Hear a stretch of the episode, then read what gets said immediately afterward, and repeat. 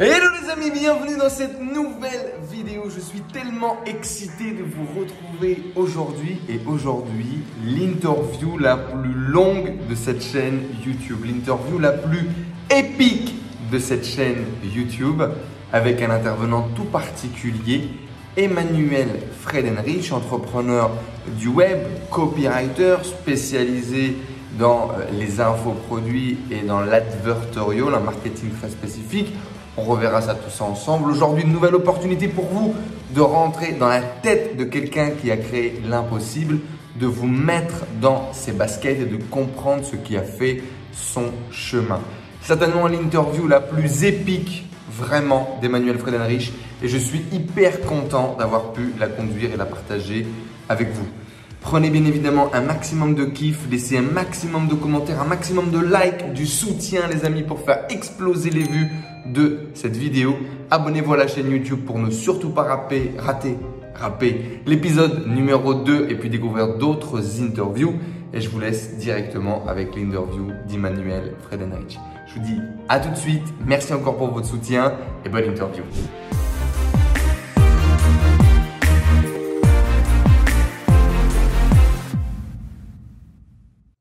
J'espère que vous êtes en forme, j'espère que vous allez bien. Bienvenue dans cette interview pour découvrir comment rendre l'impossible possible dans votre vie et comment on va rentrer dans la tête aujourd'hui, dans les baskets de quelqu'un qui a créé l'impossible. Aujourd'hui, on a la chance d'accueillir Emmanuel Fredenrich. Emmanuel, bonjour. Comment ça va?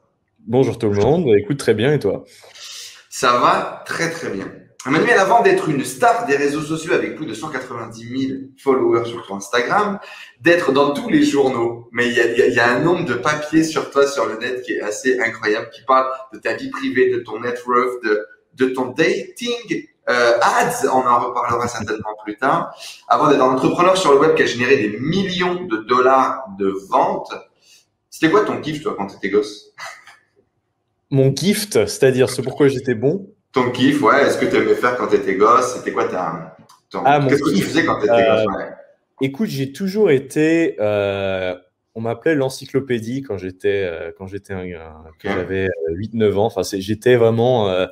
je pense que j'ai toujours été quelqu'un qui qui adore apprendre quoi et des trucs parfois super random quoi.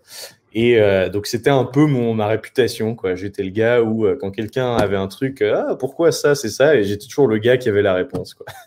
Donc tu avais le nez dans les bouquins, tu te ouais, j'ai pour lire. J'ai commencé à lire très très jeune quoi. Depuis j'ai appris à lire à 3-4 ans moi-même. et c'est un truc, ça me fascinait quoi. C'était, je voyais un truc dans la rue quoi, je voulais tout de suite, qu'est-ce que ça veut dire, etc. Quoi.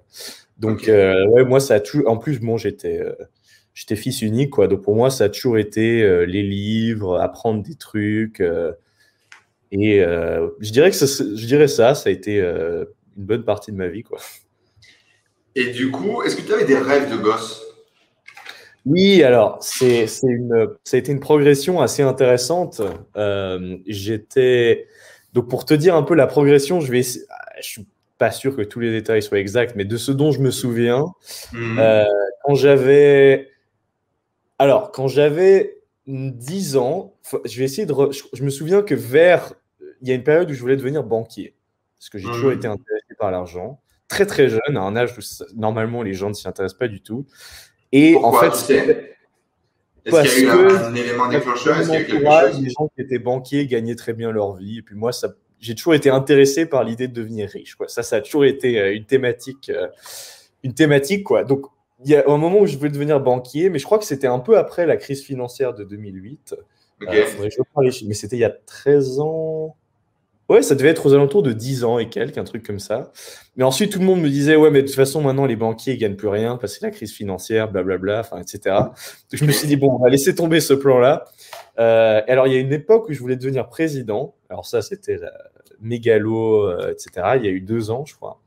Mais les choses sont devenues plus concrètes, je pense, vers 12 euh, ans et quelques, où pendant longtemps, en fait, je voulais devenir écrivain, euh, parce que j'ai toujours adoré écrire, J'ai toujours écrit euh, très, très bien, quoi.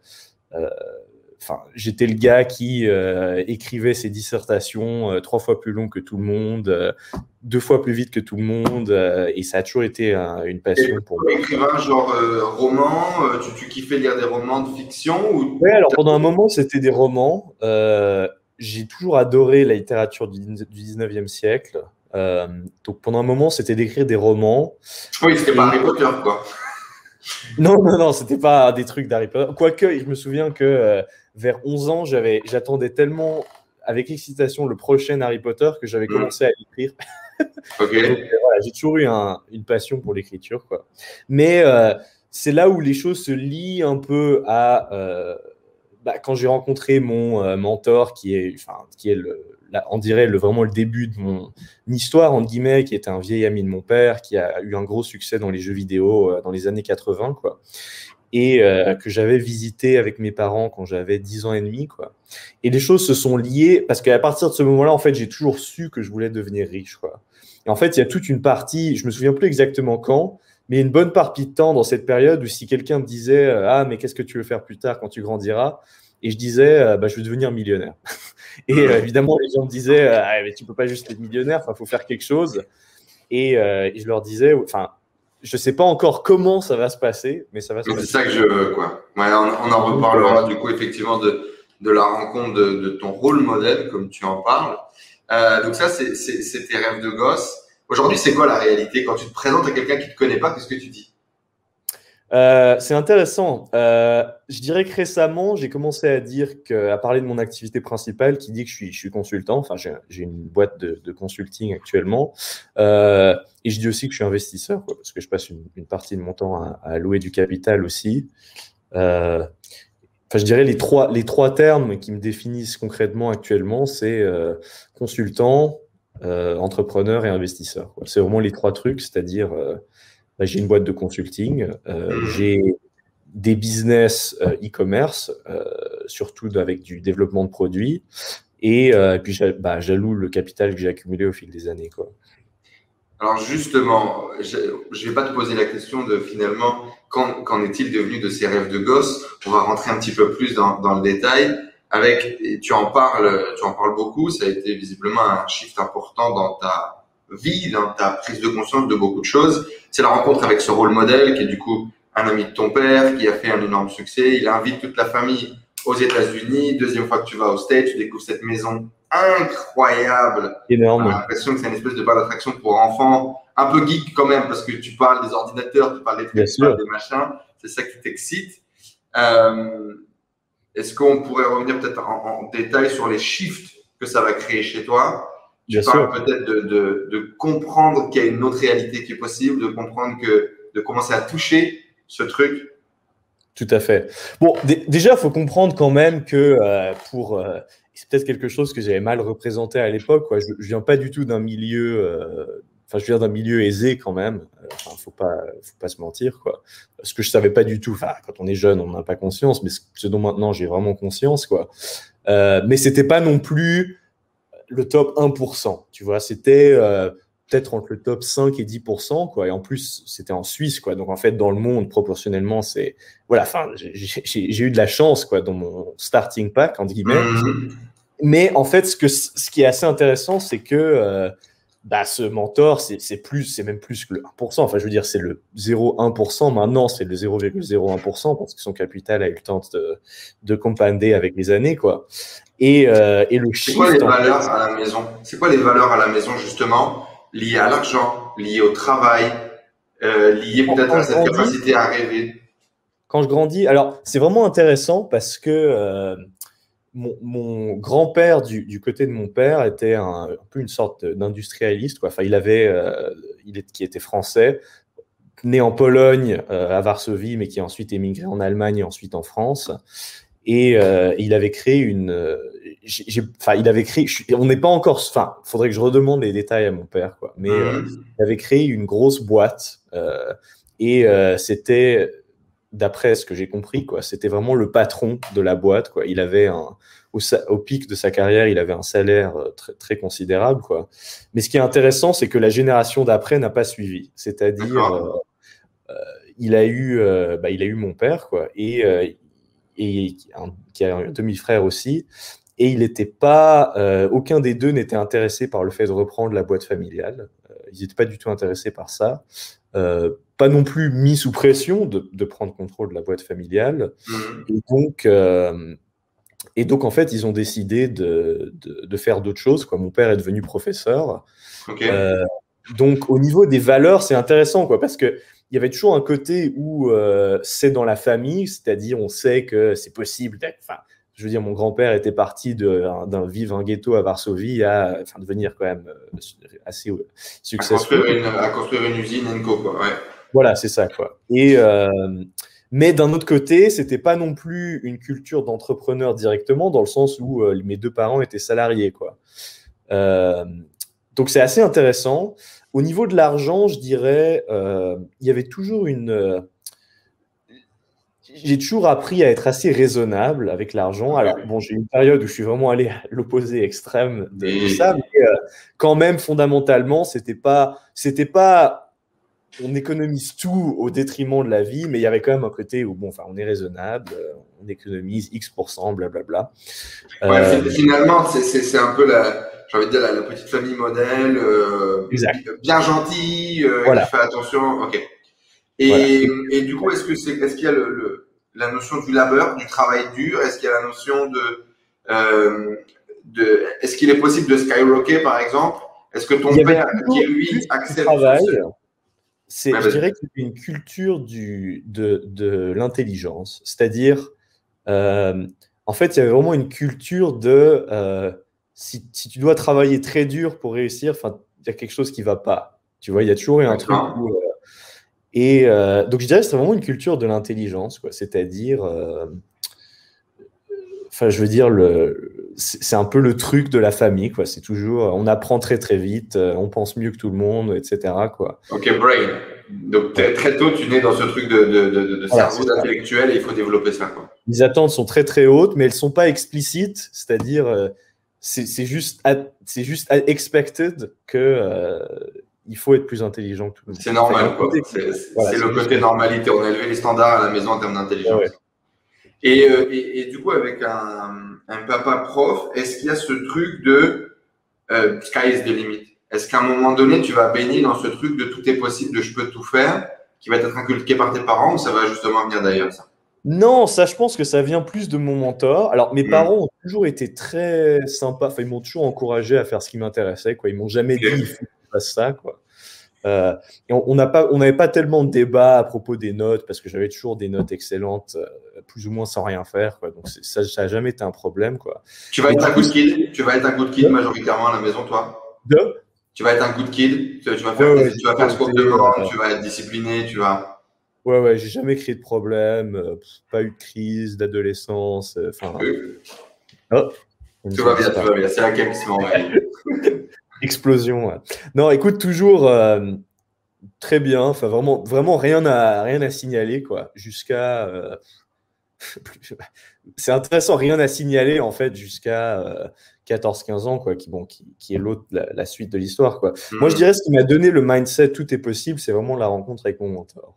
C'est-à-dire, je pense que sans ça, euh, j'aurais eu une vie confortable. Enfin, je veux dire, je pense que j'aurais euh, fini les, enfin, j'aurais été loin à l'université, etc. J'aurais fini intellectuel. voilà, et puis j'aurais, j'aurais probablement été consultant euh, dans un Big Four, et puis à 40 ans, j'aurais fait un demi-million par an. Enfin, c'est un peu la, la voie qui était, qui était destinée, quoi. Mais c'est vrai mm. qu'en en rencontrant ce mentor, c'est là où ça. faudrait que j'arrête d'utiliser le terme mentor, parce qu'apparemment, les gens, c'est, c'est, un, c'est un terme cliché, on pourrait l'appeler rôle modèle aussi. Mais euh, quoi qu'il en soit, en rencontrant cette personne, euh, ça m'a ça m'a vraiment ouvert l'esprit, quoi. Euh, c'est-à-dire que bah, j'étais toujours intéressé par l'argent. Enfin, il y a un truc où ça, on choisit pas ses intérêts toujours. Hein. Et, et, en fait, en voyant ce mentor, ça m'a montré. Je savais que je voulais devenir riche, mais le problème, c'est que j'avais, j'étais encore incertain de la voie. Tu vois, pendant longtemps, je voulais devenir écrivain parce qu'en fait, les seules personnes dont j'avais entendu parler qui étaient riches, c'était notamment J.K. Rowling, qui écrivait ses bouquins et comme tu n'as aucune limite au nombre de livres que tu peux vendre, euh, bah pour moi, c'était OK, bah, je suis bon aller pour l'écriture, euh, etc. Évidemment, je ne connaissais pas les statistiques de, euh, du pourcentage d'écrivains qui deviennent vraiment riches. Et en fait, quand je l'ai rencontré, je me suis rendu compte qu'en fait, et aussi de, de ce qu'il m'a dit, de ce qu'il m'a enseigné, quoi, que bah, la création d'entreprise, c'était de loin la manière la plus efficace de, de générer du, du, capital de manière significative. Quoi. Donc je dirais c'est ça. Aujourd'hui, tu en parles avec tes mots d'adulte et avec ton, ton cerveau et ta compréhension d'adulte. À cette époque-là, comment est-ce que lui te l'a transmet?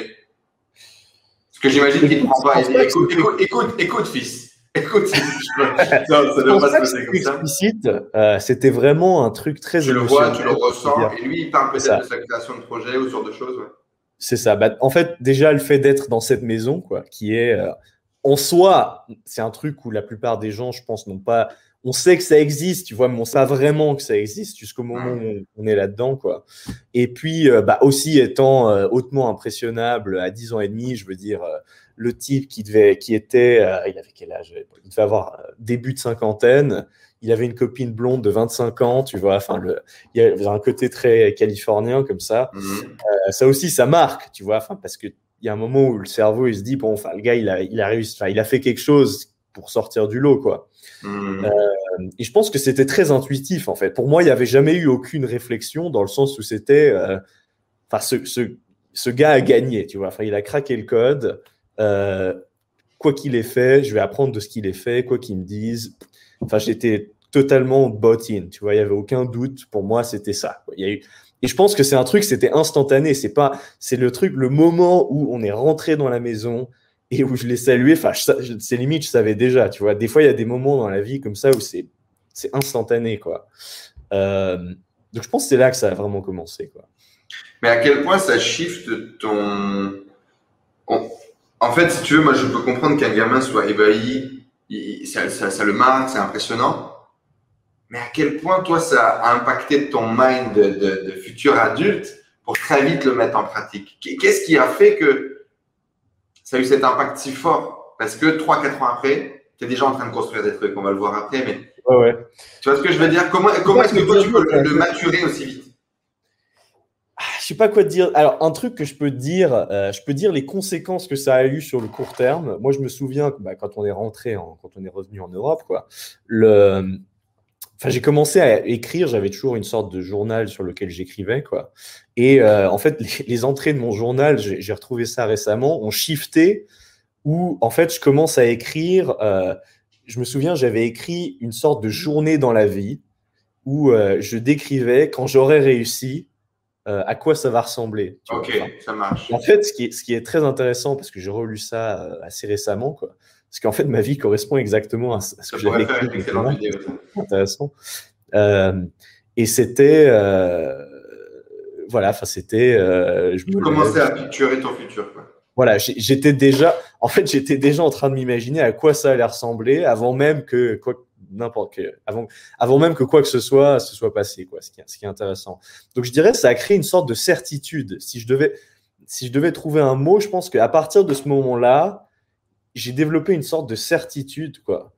Euh, et faut savoir aussi, pour, en revenant un peu en arrière, que j'ai j'ai toujours eu une confiance assez délusionnelle, je sais pas si ça existe en français, mais une confiance assez, euh, assez irrationnel, disons, dans, dans mes capacités, quoi. Euh, au point que beaucoup de gens disent que c'est de l'arrogance, quoi, ce qui est probablement vrai. Euh, mais j'ai toujours une sorte de, de sentiment que j'étais meilleur. Et ça a mené à des bonnes choses, des mauvaises choses, quoi, on en parlera. Euh, mais la bonne chose que ça a créé, c'est que quand j'ai vu ce qu'il avait fait et que, enfin, j'ai vu quand même qu'il s'intéressait à moi, qu'il me disait, il montrait ce qu'il faisait, tu vois, enfin, quand même, on allait dans cette sorte de studio où il avait plein d'ordinateurs, il montrait les jeux qu'il développait, enfin, je savais qu'il avait plein de, programmeurs, game designers qui travaillaient pour lui, enfin, euh, il montrait ses jeux, tu vois, enfin, il avait des awards dans le mur, etc. Enfin, et tout ça, en fait, combiné avec cette sorte de confidence, de confiance slash arrogance, bah, ça fait que à ce moment, à partir de ce moment-là, j'ai toujours une certitude, c'est-à-dire je sais que je vais réussir. Quoi. La question, ça devient les détails, comment on va le faire, à quelle vitesse ça va arriver, etc. Quoi. Euh, ce qui peut être important, c'est peut-être aussi que tu poses énormément de questions, tu es hyper curieux, tu t'intéresses beaucoup à tout ça, tu donnes beaucoup de feedback, tu rétroalimentes cette relation aussi. Exact, exactement. Je suis vraiment, euh, je suis absorbé en fait dans cet univers, quoi. Et, euh, pour moi, c'est. en plus, bon, j'ai toujours été un fan de, jeux vidéo, mais euh, moi, bon, moi, c'était plutôt les jeux de stratégie, enfin, gestion, etc. Quoi. Euh, lui, c'était plus des jeux de, assez mainstream, enfin, de guerre, etc. Quoi. Mais pour moi, c'était le rêve, tu vois. Enfin, le gars, euh, il a une équipe de. Enfin, il peut faire absolument ce qu'il veut. Il peut rêver de n'importe quel jeu et puis il se, développera en, six mois, un an, deux ans. peut-être même plus, peut-être moins. Et, et après, derrière, bah, c'est lui qui prend bah, tout, pratiquement tous les bénéfices, quoi, parce que c'est lui qui, qui, a les actions de la boîte. pour moi, c'était hallucinant. Quoi. Je me disais, mais pourquoi tout le monde fait pas ça? Enfin, Moi, c'était vraiment ça la réaction, tu vois. C'est tout le monde devrait essayer de faire ça. Enfin, donc voilà, j'espère que ça, ça aide un peu. Je pense que ça pose un contexte intéressant en tout cas à ce qui va suivre. Derrière, je pense que le plus le, milestone le plus important, et tu me le diras, c'est peut-être cette découverte du développement personnel, du marketing en ligne qui va arriver très vite dans ta vie. Euh, peut-être que tu peux nous parler également de, bah, de, de, de, ce 10 ans et demi, 11 ans à cette milestone qui, je crois, est autour de 13-14 ans. Dis-nous voilà. comment, comment qu'est-ce qui se passe? C'est quoi ce bordel? C'est très intéressant. Et c'est un truc j'essaye tout le temps de décider. Enfin, même moi, je ne sais pas si j'ai encore totalement compris ce qui s'est passé. C'est très intéressant, mais. Alors, justement, avant de dire ça et de dire justement, j'ai pas l'impression de comprendre tout ce qui s'est passé, euh, on, en reparlera peut-être un petit peu après, mais quelle perception, avec quelle énergie toi tu vas là-dedans? Avec quelle, quelle énergie toi tu découvres ça? Parce qu'il y a beaucoup de gens qui pensent que le truc est. En fait, quand on relie les points, une fois que ça s'est passé, ça fait sens et c'est beau, etc. Mais la majorité du temps, en tout cas, moi, c'est ce que j'ai dans mon parcours, réfléchis pas à les choses, en fait. J'ai l'impression que les choses, tu les fais parce que ça a l'air drôle, parce que ça t'excite sur le moment et tu réfléchis pas forcément aux conséquences. Et, du coup, ça pourrait être intéressant, une fois que tu nous parles de cette, de cette milestone et des autres, avec quelle énergie, toi, tu vas dedans et quelle est la vision ou la conscience que tu as de ça à ce moment-là? C'est intéressant comme question. Alors, bon, allons point par point en commençant par écrire ce qui s'est passé. Quoi. Alors, vers 13 ans, euh, je dirais, je commence à devenir un peu plus sérieux dans le sens où avant tout ça, bon, c'était des rêves, ma vie de millionnaire, blablabla. Enfin, je suis encore dans le, je suis encore dans le ciel, quoi. Euh, et vers 13 ans, je dirais, il y a plusieurs choses qui se sont passées qui sont intéressantes. Alors, avant, j'étais dans une école euh, assez sympa, euh, petite école, sans personne. Je crois, je sais pas comment on appelle ça en France parce que c'était en Suisse, mais c'est le, c'est l'école dans laquelle tu es de, euh, de 8 ans à 13 ans, juste avant le, le je crois qu'on appelle. Ok, juste avant le collège, ouais. Donc l'école primaire, on appelle ça chez nous. Voilà, exactement. Non, en fait, nous aussi, on l'appelle l'école primaire.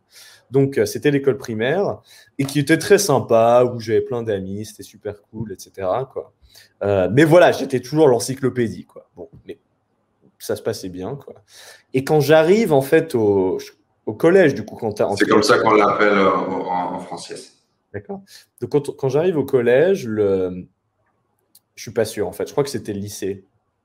Non, non, ça dépend. au collège, bon, on va, on va y arriver. C'est ça, 13-14 ans, c'est collège.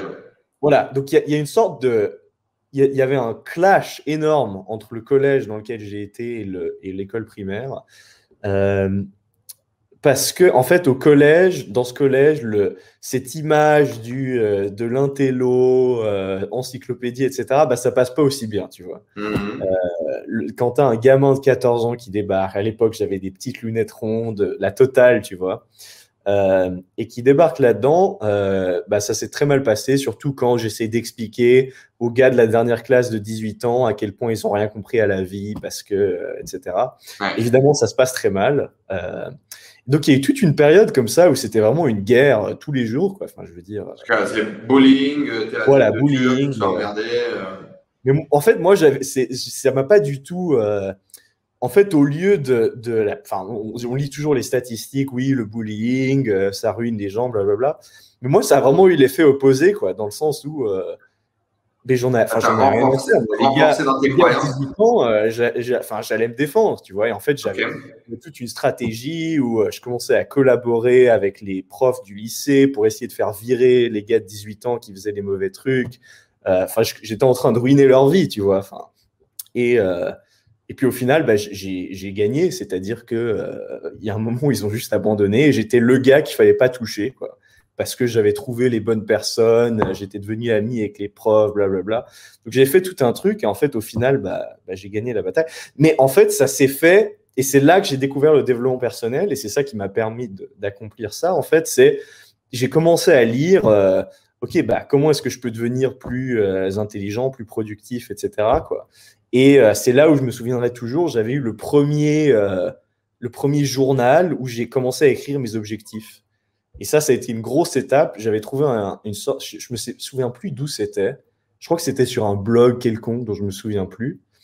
Euh, et en fait, il disait, bah, faut écrire ses objectifs. Et ils avaient montré une étude, bah, les gens qui écrivent leurs objectifs, je sais plus ce que c'était, mais euh, leur, enfin leur l'argent qu'ils gagnent euh, dix ans plus tard et euh, je sais plus combien de fois plus. Ok, donc toujours connecté à l'argent à ce moment-là. Voilà, c'est toujours, ah oui, c'est toujours le. Enfin, moi, je suis toujours. Je sais que et comment on arrive quand on est en classe de, 6e ou 5e, qui est du coup les, les, premières années de collège, comment on arrive à, à, à, taper comment devenir plus productif? C'était quoi l'objectif? Tu m'aurais dit comment communiquer ou, comment euh, euh, retourner euh, ou persuader quelqu'un, j'aurais compris. il y avait un aspect comme ça. Oui, oui, c'est une, une, bonne remarque. Il y avait un aspect. Alors, il y avait un aspect comment devenir plus confiant, parce que même en étant déjà quelqu'un d'assez confiant à la base, bon, enfin, quand tu as, quand as 10% de la classe, des gars qui ont 4 ans de plus de toi qui essayent de te shooter tous les jours, bon, enfin, il y a quand même un, un travail à faire là-dessus, quoi. Donc, je pense que c'est la question de développement personnel qui t'ont amené là. Ok. Voilà, je pense qu'on commence avec la confiance et la communication. Euh, et ensuite, ça, ça et c'est là qu'à partir de là que ça commence à itérer. euh, et, et une des itérations qui est très rapidement arrivée, c'était cette histoire d'objectif. C'est-à-dire, euh, je sais plus les catégories exactes, je crois qu'il y avait euh, à l'école, bah, j'ai commencé à avoir des objectifs de notes. Il y avait euh, le sport, parce qu'à l'époque, j'étais un grand fanat de basketball, j'étais dans une équipe. Donc, il y avait des objectifs d'entraînement, quoi, de, où j'allais m'entraîner seul, etc. Euh, et puis, il y avait des objectifs de lecture de livres, parce que très tôt, j'ai toujours un peu accepté l'idée que lire des livres, c'était pertinent, quoi. Euh, et puis, bah, il y avait des objectifs, euh, entre guillemets, sociaux, qui étaient, entre guillemets, de gagner, euh, gagner la guerre. Quoi. Euh, et, je ouais, je pense que c'était ça, les, les, quelques catégories. Donc ça, ça a été une itération assez rapide. Et puis, et voilà. Mais du coup, tu tombes là-dedans, c'est-à-dire que tu tombes dans ce développement personnel et tu vas pas juste t'en servir à court terme pour gagner cette petite bataille. Ça va vraiment shifter quelque chose sur le jeune Emmanuel. Ça a été quoi le, le, le chiffre profond Qu'est-ce que tu découvres? Est-ce que tu as l'impression de, de, de, de, débloquer un code, de commencer à comprendre quelque chose qui peut shifter vraiment ta vie? Comment ça va se matérialiser? Bah, Il y avait un côté intéressant déjà, parce que bon, j'avais quand même des, des amis hein, dans ce collège, et, euh, et pour moi, ça, c'était, euh, enfin, tous ces trucs, c'était évident, tu vois, c'était. Donc, je commence à en parler à des amis euh, qui disent Ah ouais, ouais, c'est cool, mais en fait, enfin, qui, qui, qui écoutent. S'en foutent, quoi. Qui s'en foutent complètement. Et, euh, et pour moi, c'était mind-blowing. C'est-à-dire, je me disais, mais on sait, ce qui permet de, on sait ce qui permet de réussir, tu vois. Donc, pourquoi personne ne s'y intéresse? Pour moi, ça, ça c'était le grand, une sorte de grand mystère à l'époque. Mm. Euh, donc, comment est-ce que ça me change? Ça me change parce que je pense que ça commence gentiment à vraiment m'éloigner de mon entourage. Euh, c'est le moment en fait où je commence vraiment à me détacher complètement de mon environnement. C'est-à-dire que euh, à partir de ce moment-là, j'ai toujours eu des amis, mais il y avait toujours un décalage. Il y avait toujours un truc où je savais pas trop de quoi parler parce que en fait, ce que je faisais n'avait rien à voir avec ce que faisaient la plupart des gens, tu vois. Donc je pense que ça commence à créer ce décalage et je pense que je commence à devenir assez confortable avec ce décalage très rapidement. Ok. Euh, je suis, je suis conscient qu'il y a un décalage, mais ça me dérange pas en fait, parce que j'ai toujours été un peu le gars qui fait son truc. Euh, et puis en fait, à partir du moment où, où les, ces games, enfin, je suis, où tout le monde me laisse tranquille, moi j'étais content, quoi. Enfin, je veux dire. Euh, et la famille, et la famille, comment ça va se passer? Est-ce que tes, parents rentrent de ce circuit du bullying à l'école? Est-ce qu'ils te supportent? Est-ce qu'ils te disent en gros, bah, c'est normal, t'es l'intellectuel, mon fils, et, c'est un peu. Non, écoute, j'en parlais pas tellement. Euh, bon, juste pour préciser, enfin, je fais, je le rends, j'ai pas envie d'insulter les gens qui se font vraiment bully, dans le sens mhm. où, euh, je veux dire, on parle de euh, quand il y a de la neige, on m'envoie quelques boules de neige sur le visage. tu vois, enfin, on me dit quelquefois, ah, t'es un idiot, blablabla. Bla, bla.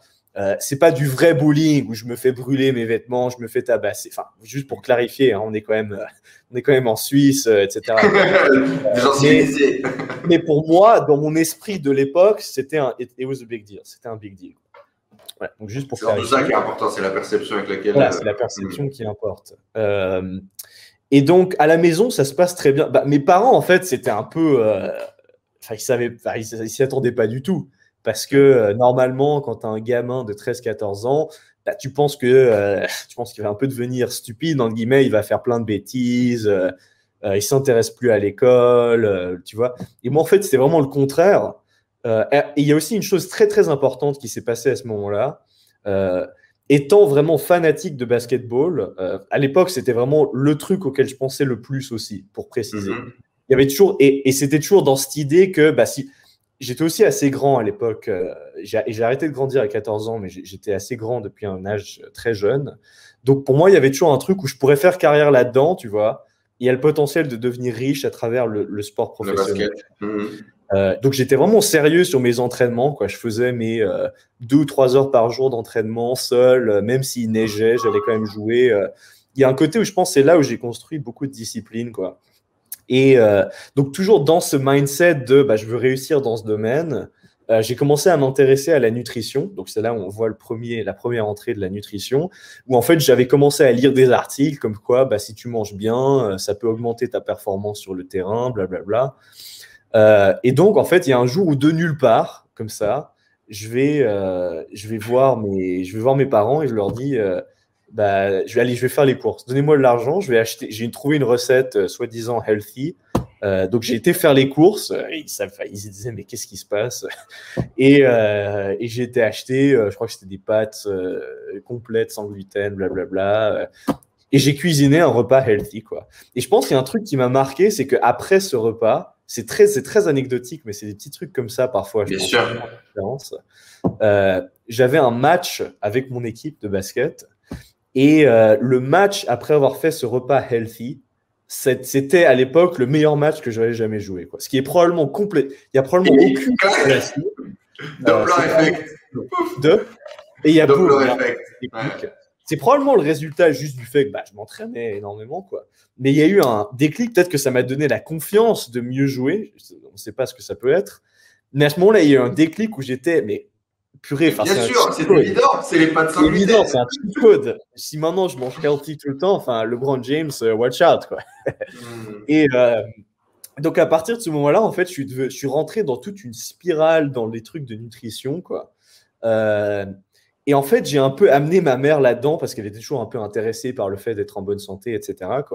Et donc, en fait, euh, je l'ai convaincu d'acheter une petite formation sur la nutrition, où en fait, c'était un gars euh, qui s'appelle Benjamin Dariouche, qui a toujours des formations pertinentes sur la nutrition, euh, qui disait bah, quelle, est la nutrition optimale, que faut-il manger, etc.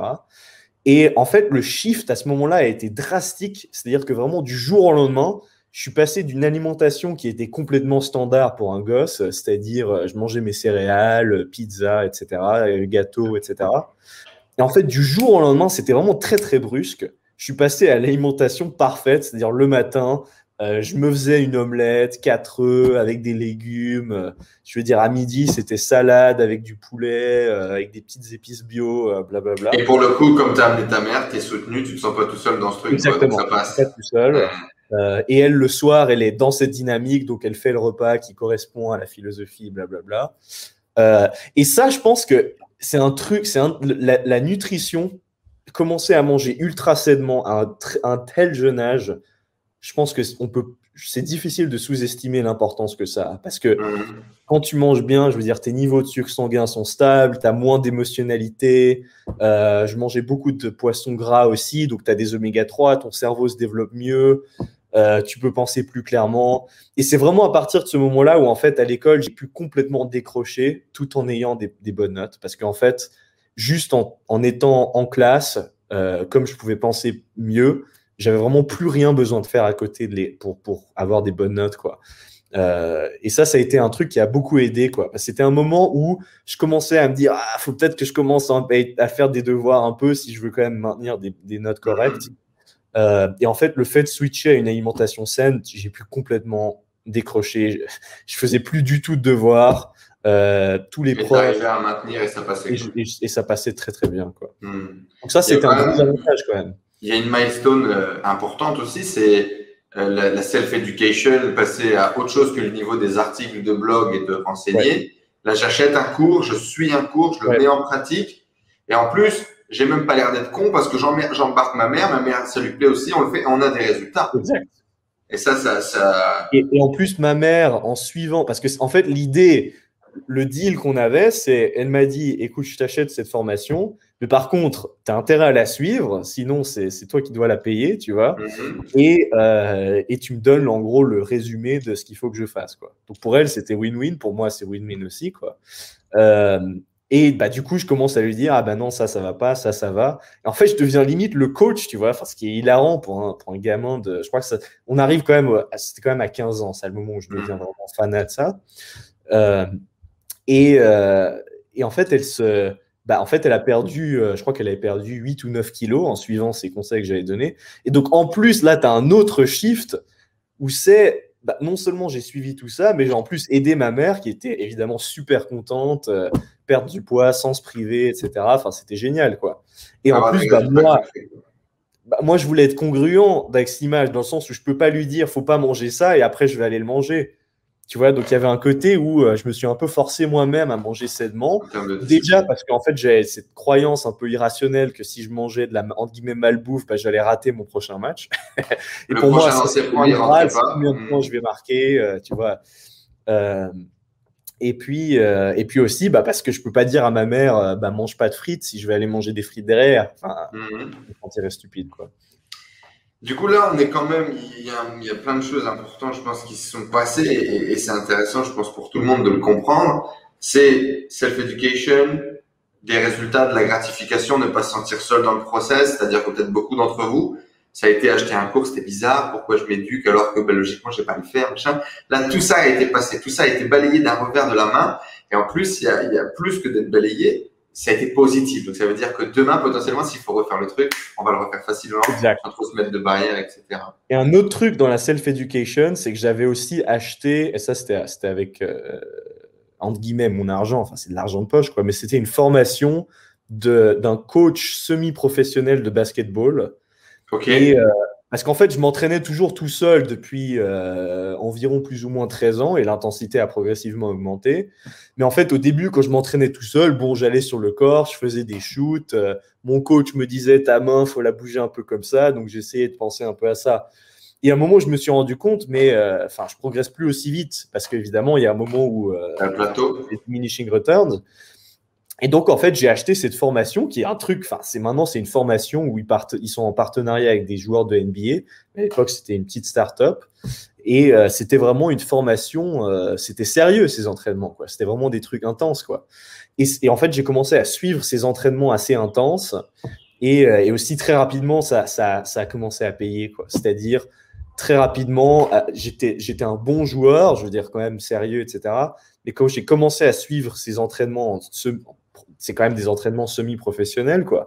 C'est là où j'ai vraiment commencé à, être un niveau au-dessus, quoi. Et là, quand j'ai vu le lien clair, quoi, entre cette formation d'un expert qui me disait quoi faire, et derrière, boum, je deviens le meilleur joueur, je marque le plus de points, etc. Euh, pour moi, c'était. Consciemment et inconsciemment, il y a un shift qui en ouais, hmm. En parallèle de ça, il faut comprendre aussi euh, que tu es dans la création, parce que à ce même temps-là, et pour le coup, on l'affichera certainement à l'écran. Euh, il y a un, compte Twitter qui a été créé en 2012 mm-hmm. euh, de Emmanuel Frédéric nom de JProd 2K, jeune monteur vidéo de 15 ans. Je mixe les meilleures actions des meilleurs joueurs sur fond de musique ah épique et de hip-hop. Une chaîne YouTube, du coup, avec 96 following et 6 followers. Et donc, c'est Emmanuel Fredenrich qui, fan de, de, basket, va regarder les, les top 10 du moment fait des montages et les repartage. Et donc, du coup, il y a vraiment ce truc de je crée des trucs. Je crée des trucs. Je, je cherche, je crée des trucs. C'est très drôle que tu aies trouvé ça, c'est génial. Et alors, le, le, nombre de followers de la chaîne le dit peut-être pas, mais j'avais vraiment, il y a des vidéos dans cette chaîne qui ont vraiment explosé. Malheureusement, avec les droits d'auteur, tu sais, ces vidéos. J'allais te le dire, c'est-à-dire que j'ai justement cliqué sur des liens et les liens, les vidéos ont été euh, erased, etc. C'est très dommage, mais il y avait, ça, ça aussi été un gros truc où euh, j'étais fan de mix de basketball. Et euh, je me suis vraiment un peu immergé là-dedans aussi, quoi. Euh, et en fait, j'avais même. On parle d'obsession ou pas? Est-ce que tu parles d'obsession? Pour les mix, je sais pas si j'étais. Pas les mix, mais le basket en général. Oui, par le basket, c'est une obsession, absolument. C'était euh, le truc vraiment. et donc, attends, est-ce que la chaîne YouTube est encore up? C'est ça que je regarde. Hein, je suis en train d'ouvrir. 418 follow abonnés et des vidéos qui n'ont pas été strike en most populaire, ça donne 300 k views. Il y a 9 ans. Ouais, Dwight Howard. Ouais, je me souviens de ça. C'est beau, hein Et après, tout, le reste a, tout, le reste a été, tout le reste a été kill. J'ai rejoint des forums de monteurs de, de vidéos de basketball. Et en fait, euh, bah, j'étais euh, même devenu ami avec certains des gars qui m'expliquaient ouais, bah, quand tu fais tes mix, faut enlever les watermarks parce que ça ruine l'expérience. Euh, tes transitions, voilà comment tu les améliores. Enfin, j'étais vraiment assez sérieux, quoi. Et, et, en plus, les vidéos, bah, je me souviens, je les publiais dans des forums de montage, etc. Et après, l'algorithme YouTube les faisait monter. Euh, et c'est vrai que toutes les vidéos avaient en tout cas quelques dizaines de milliers de vues de manière assez régulière. Euh, et ça aussi, enfin, je pense que c'est un truc où ça, je pense ça, ça, marque quand même dans le sens où euh, bah, bah j'y mets de l'effort, je me concentre, j'essaie de m'améliorer, et après derrière, bah, je vois des résultats, quoi. et justement, ça va créer un pattern direct, je pense, vers notre prochain petit milestone qui est connecté à tout ça, qui est la première formation en ligne pour vendre un truc c'est-à-dire l'entrepreneuriat, même si pour moi déjà ces, ces editing sont déjà peut-être une première forme d'entrepreneuriat, même s'il n'y a pas de vente, mais il y a de la création en tout cas. Et du coup, tu vas acheter une formation pour vendre du Kindle. Euh, tu es toujours au collège à ce moment-là, du coup, et tu vas acheter cette formation. Du coup, j'avais des questions du type, mais comment ça tient d'acheter une formation? Maintenant, je les ai plus parce qu'on a bien compris dans ton parcours, dans ton truc, qu'acheter une formation, c'est plus un step à faire. En fait, c'est pas OK. Non, la question, c'est comment tu arrives. Comment tu arrives à une formation sur du Kindle? On a compris ton appétit pour l'argent. Encore une fois. Euh, donc, pour comprendre, il y a beaucoup de choses en fait. Euh, donc, pour comprendre le parcours. Alors, le premier gars, la première exposition que j'ai eue au monde du web marketing, c'était en fait à travers Olivier Roland. Euh, j'ai trouvé un article avec sa liste de livres parce qu'en fait, j'avais acheté euh, j'avais acheté quelques livres que je trouvais en librairie, tu sais, euh, sur le développement personnel. Léo Babota. À tous les coups, tu as dû acheter Léo Babota. Il a fait une préface. Non? Non, je sais plus ce que c'était. Léo Babota, c'est un truc sur la productivité, organisation zen. Ok, mais c'était en librairie. Enfin, faut penser qu'est-ce qu'il y aurait dans une librairie, tu vois. Enfin, c'était pas super, quoi. Et du coup, ah. j'étais arrivé au stade où j'ai tapé, euh, je crois que c'était livre développement personnel, tu vois. Et Olivier Roland avait un article sur son blog, euh, les meilleurs livres de développement personnel.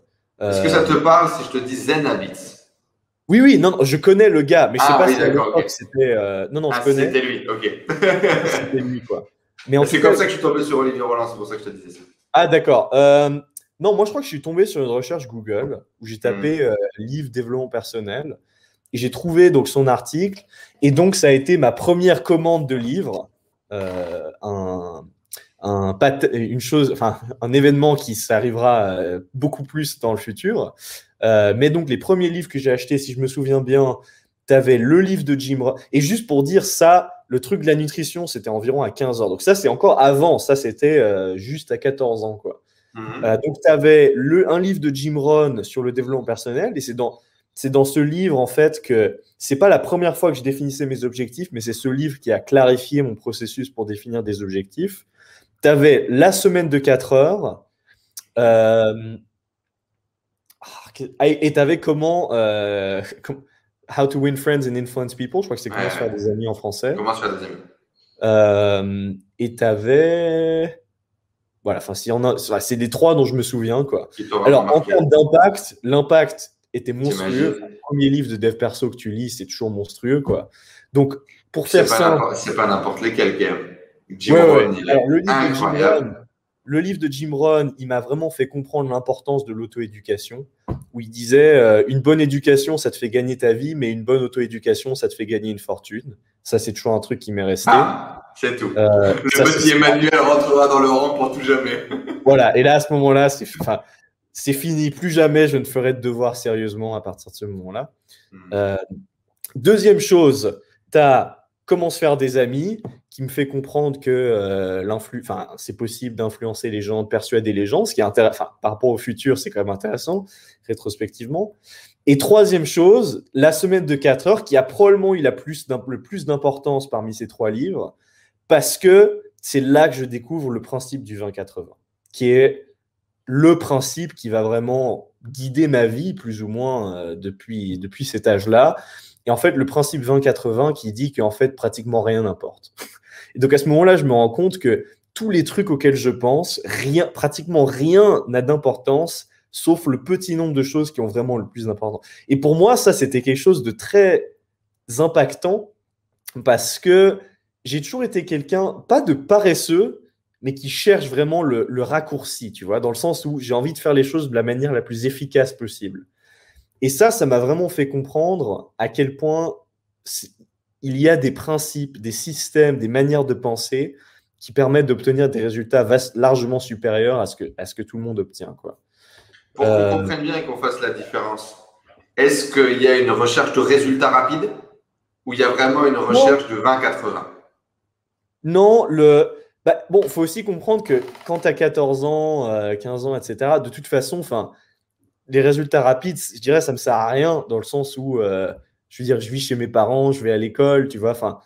Euh, mais cela dit, assez rapidement, en lisant la semaine de 4 heures, arrive quand même l'idée qu'en fait, je perds mon temps à l'école. Et ça, c'est une idée qui est arrivée assez rapidement. Et je me souviens, c'était quand on était en vacances, j'étais en train de lire ce, livre.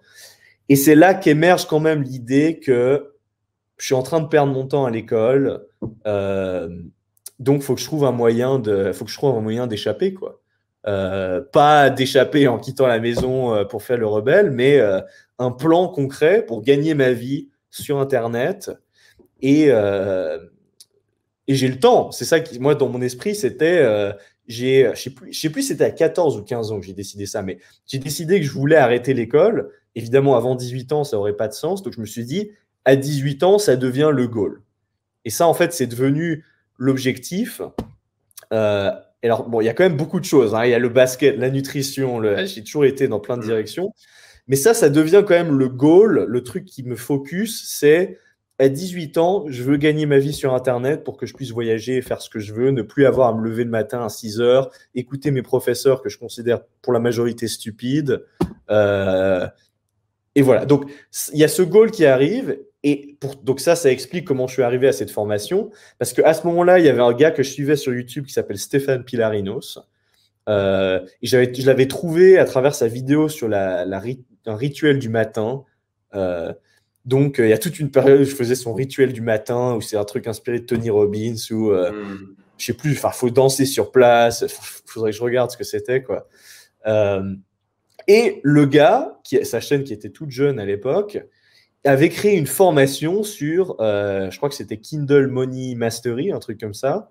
Mhm. Et, euh, et, la headline qui était euh, comment gagner 8000 dollars par mois de revenus passifs.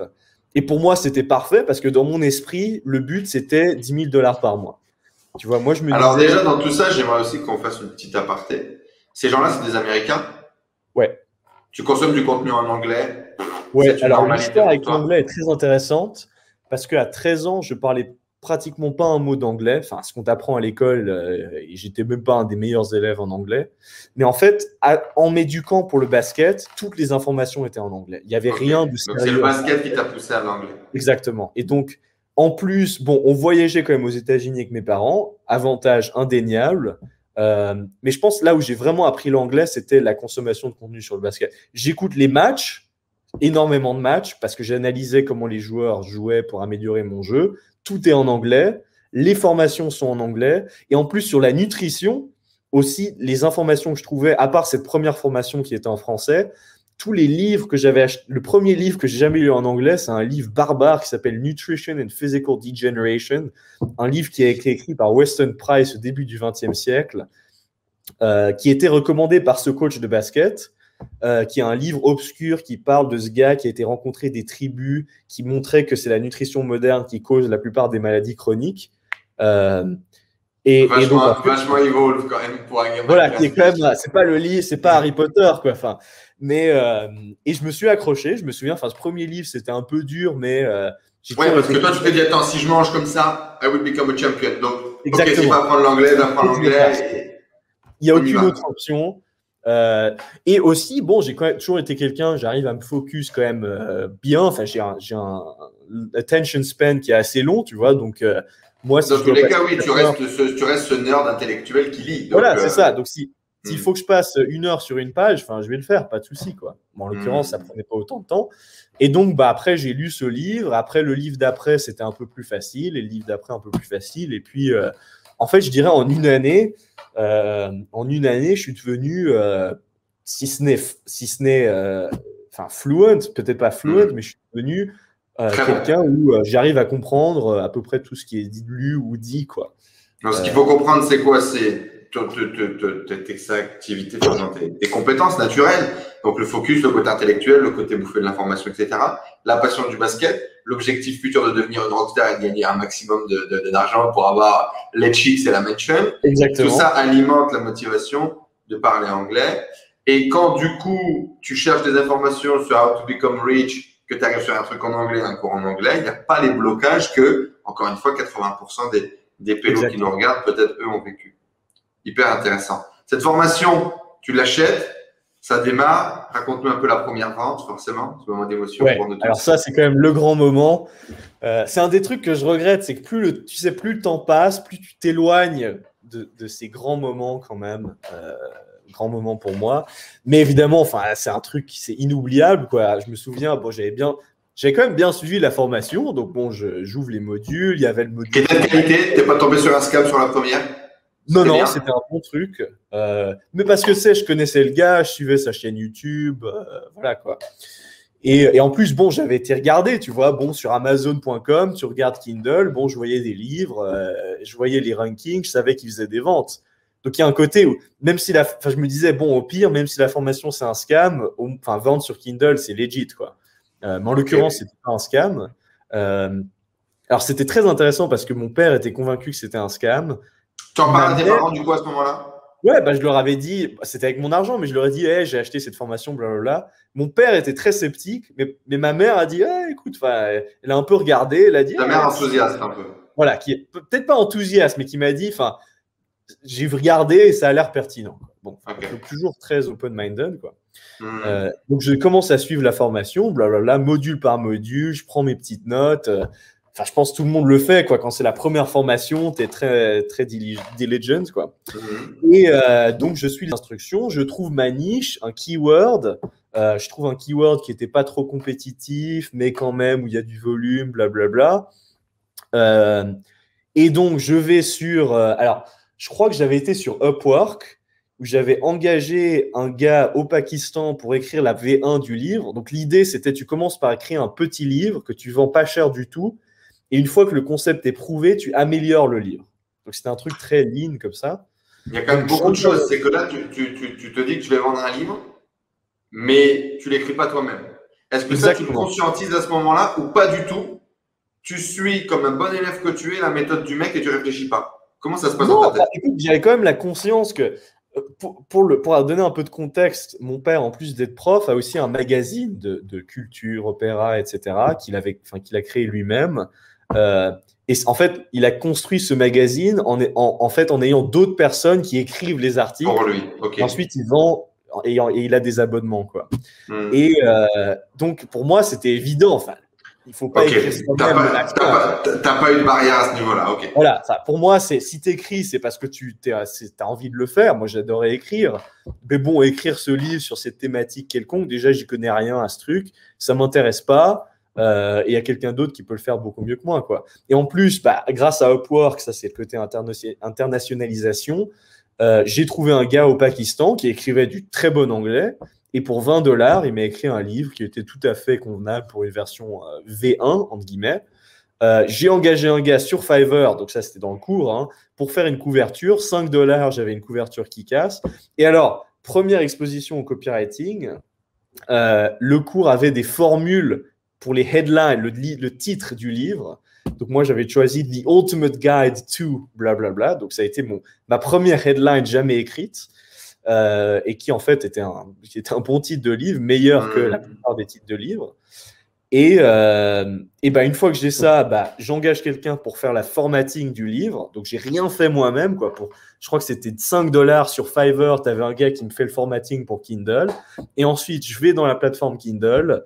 Je mets mon petit livre en livre qui est, qui est déjà formaté. La couverture est déjà faite. Donc, en fait, euh, ça m'avait pas pris tant de temps que ça. Tu vois, il fallait le temps pour comprendre un peu le machin. Mais enfin, c'était vraiment dérisoire, quoi. Et en plus, il faut comprendre, bah, j'allais à l'école à l'époque, j'avais mes entraînements de basket, blablabla, donc c'était vraiment on the side, quoi. Euh, Est-ce que tu conscientises que tu es en train de devenir auteur et que tu es en train de créer un business ou pas? Oui, enfin, il y avait un côté où ça avait du sens parce que j'ai toujours été intéressé par les livres, je voulais devenir mmh. Enfin, it made sense. Donc, il y avait quand même un truc où euh, c'était pas non plus complètement aléatoire. Euh, mais bon, c'est pas non plus, faut pas non plus penser que. Ah, pas l'impression que c'était un big deal non plus. Voilà, enfin, c'était pas non plus un truc énorme, quoi. C'était un truc où je vois un truc en face de moi, ça a du sens, on va dans cette direction. Ok. Je pense que c'est un truc assez courant chez les entrepreneurs, quoi. Donc, bref, je publie ce livre, blablabla, c'était le début de semaine. Et donc, le moment, la première vente vient quelques jours plus tard, euh, à la pause de 10 heures, après le premier cours du matin qui était du, durant lequel j'ai eu envie de m'endormir probablement une vingtaine de fois. Euh, et probablement un cours de maths. J'ai toujours détesté les maths. Et euh, donc, j'arrive à la pause de 10 heures, ennuyé, je sors mon téléphone. On va sur la plateforme, le KDP Dashboard, donc qui est là où tu peux traquer les ventes euh, de, ton, de tes livres. par curiosité, ne m'attendant à rien, tu vois, mais bon, j'étais, j'avais rien à faire. Et là, je vois, boum, je vois les ventes. Euh, et, je l'avais juste mis en ligne, le machin. J'avais rien fait encore, j'avais pas eu le temps cette semaine, blablabla. Et là, je vois l'avant. Alors, je sais plus si c'était une ou deux ventes. Il faudrait je pourrais même aller vérifier. Je pense qu'on peut toujours le voir, ces trucs. Mais je vois, j'ai gagné de l'argent.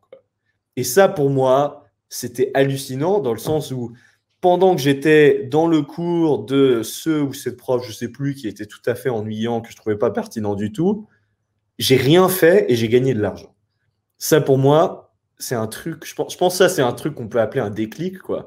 C'est-à-dire, j'ai pas écrit le livre, j'ai pas fait la couverture, euh, j'ai rien. En fait, tout ce que j'ai fait, c'est j'ai, j'ai eu une idée et j'ai eu entre guillemets les ces trois petits points de, la tester. Euh, et, et j'ai eu le, la capacité de, la présenter d'une manière attirante quand même, c'est-à-dire le marketing. Et derrière, j'ai pu gagner de l'argent, entre guillemets, sans rien faire. Évidemment, c'est un faisant des choses. Quoi. Euh, et je pense qu'à partir, à partir de là, je, suis dans un autre jeu. Quoi. À partir de là, ça devient sérieux. Je passe du euh, plus ou moins, enfin, ça reste toujours un peu un jeu, quoi. Mais ça devient un jeu qui a quand même des implications plus ou moins réelles. Quoi. Et puis, il commence à y avoir peut-être plus d'obsession sur ça, sur la possibilité de faire ça, sur la possibilité de développer ça.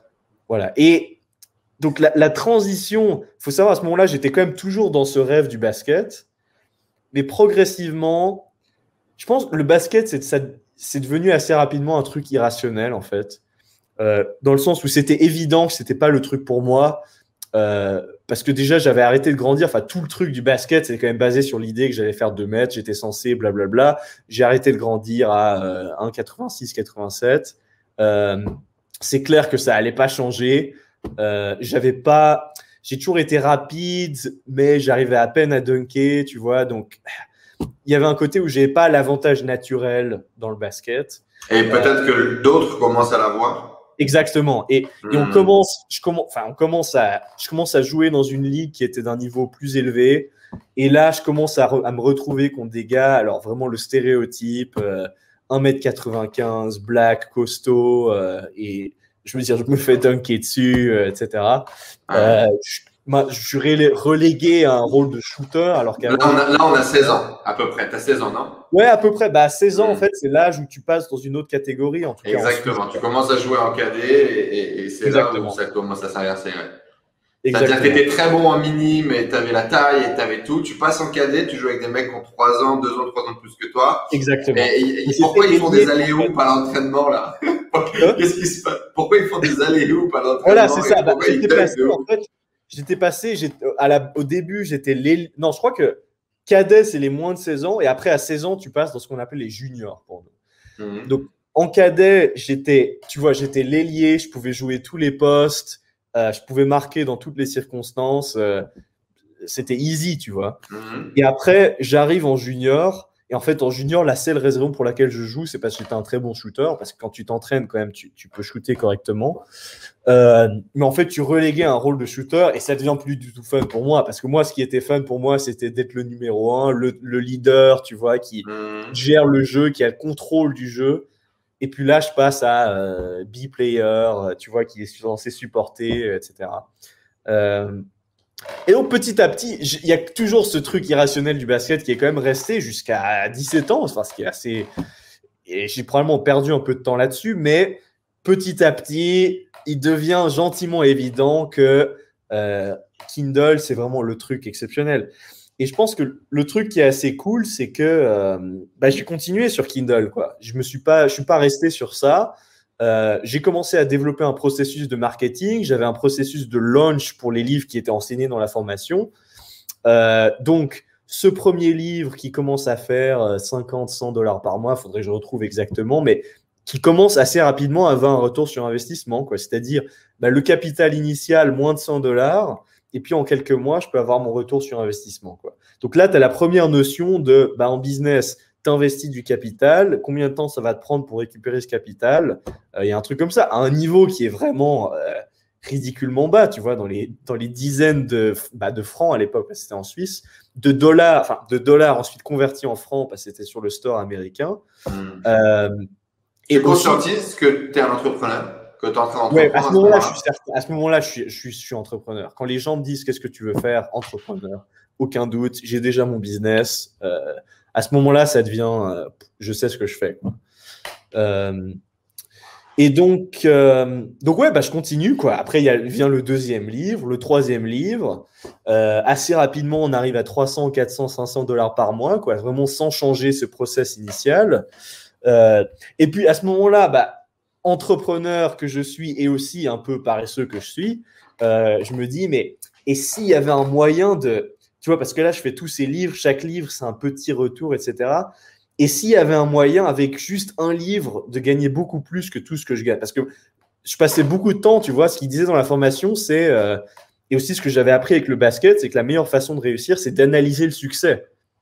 Et donc, je commence à étudier quels sont les livres qui, vraiment font beaucoup d'argent. Enfin, mhm. beaucoup pour moi, c'était plusieurs milliers de dollars par mois pour un livre de manière régulière. Et en fait, j'avais identifié, bah, évidemment, ils sont dans des grosses niches avec beaucoup de volume de recherche. Et évidemment, ils sont bien rankés pour ces, pour ces mots-clés avec haute demande. Et donc, j'ai passé beaucoup de temps à chercher et s'il y avait un moyen de me, de me faire ranker même pour des niches très compétitives. Et c'est là où, à force de recherche dans des machins obscurs, j'ai trouvé un forum où en fait tu pouvais payer 1000 dollars parce que tu sais, tu pouvais faire une phase de promotion gratuite et tu pouvais payer, je crois que c'était 800, entre 800 et 1000 dollars pour que en fait, tu puisses avoir 10 000 ou 20 000 téléchargements gratuits de ton livre. Tu vois? Euh, et en fait, ça semble, ça semble rien du tout. Mais si tu avais 10 000 ou 20 000 téléchargements gratuits de ton livre les premières 24 heures de ta promo, je crois que c'était. Alors, Amazon, te foutait en top. Exactement. C'était garanti, tu allais, allais, dans, le top, dans le top 5, parfois top 3. Euh, et donc, bah là, j'ai un peu eu les trois petits points. En gros, j'ai pris tout l'argent que j'avais gagné jusqu'à présent, et enfin, pas presque tout l'argent, il me semble. Et boum, j'achète ce package. Euh, j'avais un livre que j'avais écrit dans une niche qui avait un gros volume. Euh, on fait la promo. En plus, le livre était bien. Tu avais un bon titre que j'avais vraiment bien, bien marketé. Belle couverture, la description, j'avais vraiment tout mis dedans. Donc non seulement on avait eu les 20 000 téléchargements promis par le package, mais en plus, tu avais eu une sorte de petite viralité. Et en fait, on avait fini avec, je crois, 32 000 téléchargements, un truc comme ça. Euh, instantanément, le livre devient troisième dans la catégorie. Et là, pour moi, c'était, enfin, je veux dire, le livre. Donc là, là, on fait les, c'est les prémices de l'ADS, c'est les prémices de euh, investir de l'argent pour avoir un, un return. Et euh, c'est aussi les prémices de prendre des risques parce que c'est un peu obscur ce truc-là. Tu n'es pas sûr trop du résultat. Peut-être c'est même une arnaque. Ça aurait pu être une arnaque. Enfin, les gars, ils n'avaient aucune. Bon, j'ai fait un peu ma due diligence, je les ai contactés, euh, j'ai appelé le gars, blablabla. Mais bon, ça aurait pu être du bullshit, quoi. Hmm, bien sûr. Et ça marche. Et ça m'a. Et le livre, immédiatement, faudrait que je retrouve, mais en, en, tout cas 2000 dollars par mois. Quoi. Donc, retour instant. Enfin, je veux dire, en, en quelques semaines, j'avais déjà eu mon retour. Après, c'était que du bénéfice. Et alors là, mon grand regret, j'ai fait ça avec un deuxième livre. Et mon grand regret, c'est juste de ne pas l'avoir fait plus. Hmm. Ça, c'est le truc où je ne sais pas pourquoi, mais quand, quand le business, on est arrivé à 3 ou 4 000 dollars par mois, j'ai arrêté de réinvestir. Et je pense que ça, hmm. c'était l'erreur. Euh, et là, il y a quand même un côté, bon, mindset. Alors, je sais que c'est un peu, c'est un marrant parce que bon, c'est quand même exceptionnel. Je suis jeune, je gagne pas mal d'argent, etc. Mais vraiment, avec cette méthode, personne d'autre le faisait. Aujourd'hui, ça marche évidemment plus, mais personne d'autre le faisait. J'avais vraiment trouvé une formule, tu vois. Et c'était pas que ce truc des téléchargements gratuits. Tu avais une façon de positionner le livre, une certaine description. J'avais testé. Oui, tu avais entre guillemets compris les codes du moment sur Amazon pour ranker ton bouquin. Hmm. Et... vraiment, je pense que j'aurais facilement pu faire 30 ou 40 cas par mois. on est encore, on est en 2013-2014 à peu près? Euh, j'avais à ce moment-là 16 ans. Ouais, c'est ça. 16 ans. 2013-2014. 7 ans. Ouais, 2000, 2015 quand même, quelque chose comme ça, 2014, 2015, je crois. 2015, je pense. Euh, c'est fou, hein. Et effectivement, sur Amazon, ça devait être le Far West à cette époque-là. Sachant qu'aujourd'hui, on est en 2021 quand on fait cette interview, il y a toujours des gens qui vendent la méthode Kindle. Hein. Donc, euh, il, faut, faut, C'était vraiment le début, quoi. Euh, et... À ce moment-là, qu'est-ce qui se passe dans ta tête? Est-ce que, est que justement, le fait de ne pas réinvestir, c'est peut-être ce côté un peu lazy, ego qui dit I get it, c'est bon, j'ai craqué le code. Alors, il y a deux choses, je pense. La première, il faut se rappeler, il y a toujours le rêve irrationnel du basket à ce moment-là. D'accord? Au niveau temps, et, aussi, non, et alors, comme c'était bah, à 16 ans, c'est le moment où j'arrive en junior, et, je commence, ça commence à m'énerver, dans le sens où euh, je, suis, je suis ce B-player dans l'équipe. Moi, je veux être l'alpha qui va mener l'équipe à la victoire, blablabla. Sinon, il n'y a aucun intérêt à jouer pour moi. En hmm. rétrospective, ce qui montre que j'aurais dû juste arrêter de jouer, mais enfin voilà. Euh, et donc à ce moment-là, je deviens obsédé par le fait je vais devenir le meilleur joueur de cette équipe au détriment du business Kindle. Euh, et là, je rentre dans un truc extrême où en fait, je commence à me lever parfois à 4 heures du matin avant les cours. Je vais aller m'entraîner dans le noir parce que j'avais même pas de truc à l'intérieur. Je vais aller m'entraîner dans le noir sur le terrain qui était à 20 minutes euh, en bus de, chez moi. Euh, et je rentre dans une sorte de, une sorte de folie, quoi. Euh, intéressant parce qu'il faut quand même un peu, faut se lever à 4 heures, tu vois, pour aller faire son entraînement.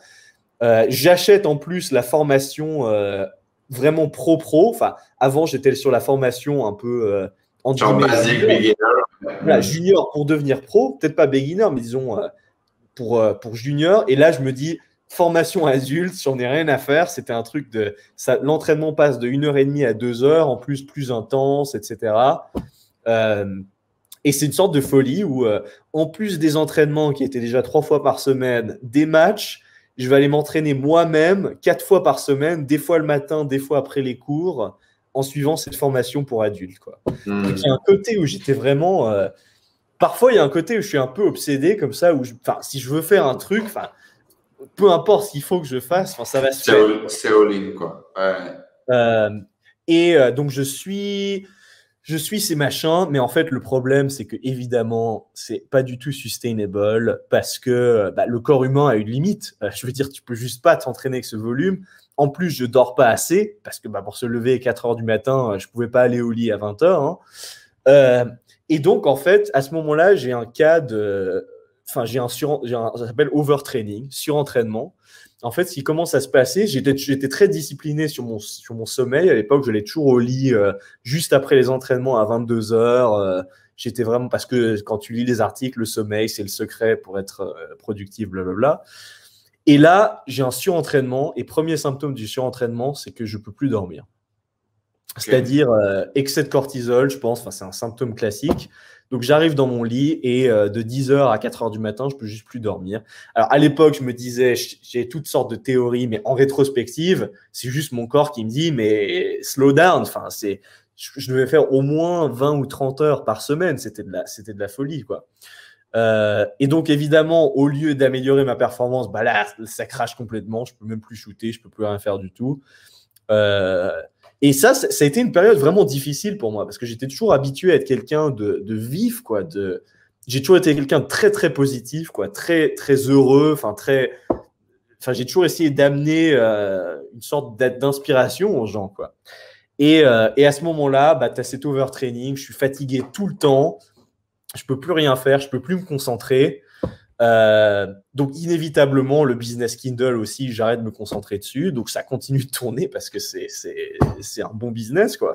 Mais, euh, mais en fait, c'est un peu une sorte, c'est un peu été une sorte de parenthèse dans ma vie, quoi, entre. Euh, il y a le breakdown, la désillusion peut-être aussi derrière. Du ouais, bah, il y avait une désillusion parce que c'est la première grosse défaite. C'est en fait la hmm. première fois de ma vie où j'ai eu une défaite dans le sens où je ne vais pas être le meilleur joueur de cette équipe. Euh, et en fait, il y a un moment où ça tellement, ça m'a tellement frustré. En plus, je pouvais plus rien, enfin, je pouvais même plus courir. J'étais tellement fatigué que, euh, en gros, je, dis au coach, euh, I'm out. J'arrête. Fuck it, quoi. Fuck, it. Du jour au lendemain, il savait, il savait pas ce qui se passait. Je lui ai dit, en plus, je lui ai dit, enfin, t'es un connard. j'étais vraiment, euh, j'étais vraiment ah, dégoûté, quoi. à l'école, les notes qui commencent à dégrader parce que je peux plus me concentrer. En plus, je fais, je fais jamais mes devoirs de toute façon. Euh, et, euh, mais c'est là, là, je pense, c'est là où je dois quand même remercier, je pense, euh, surtout ma mère. enfin, mon père, je le remercie aussi, mais à ce moment-là, mm. c'est elle qui, en fait, comme elle, on était dans ce truc, j'étais dans ce mindset santé, etc. Je pense qu'un gamin normal, il serait dit, euh, ouais, c'est peut-être juste moi qui suis comme ça.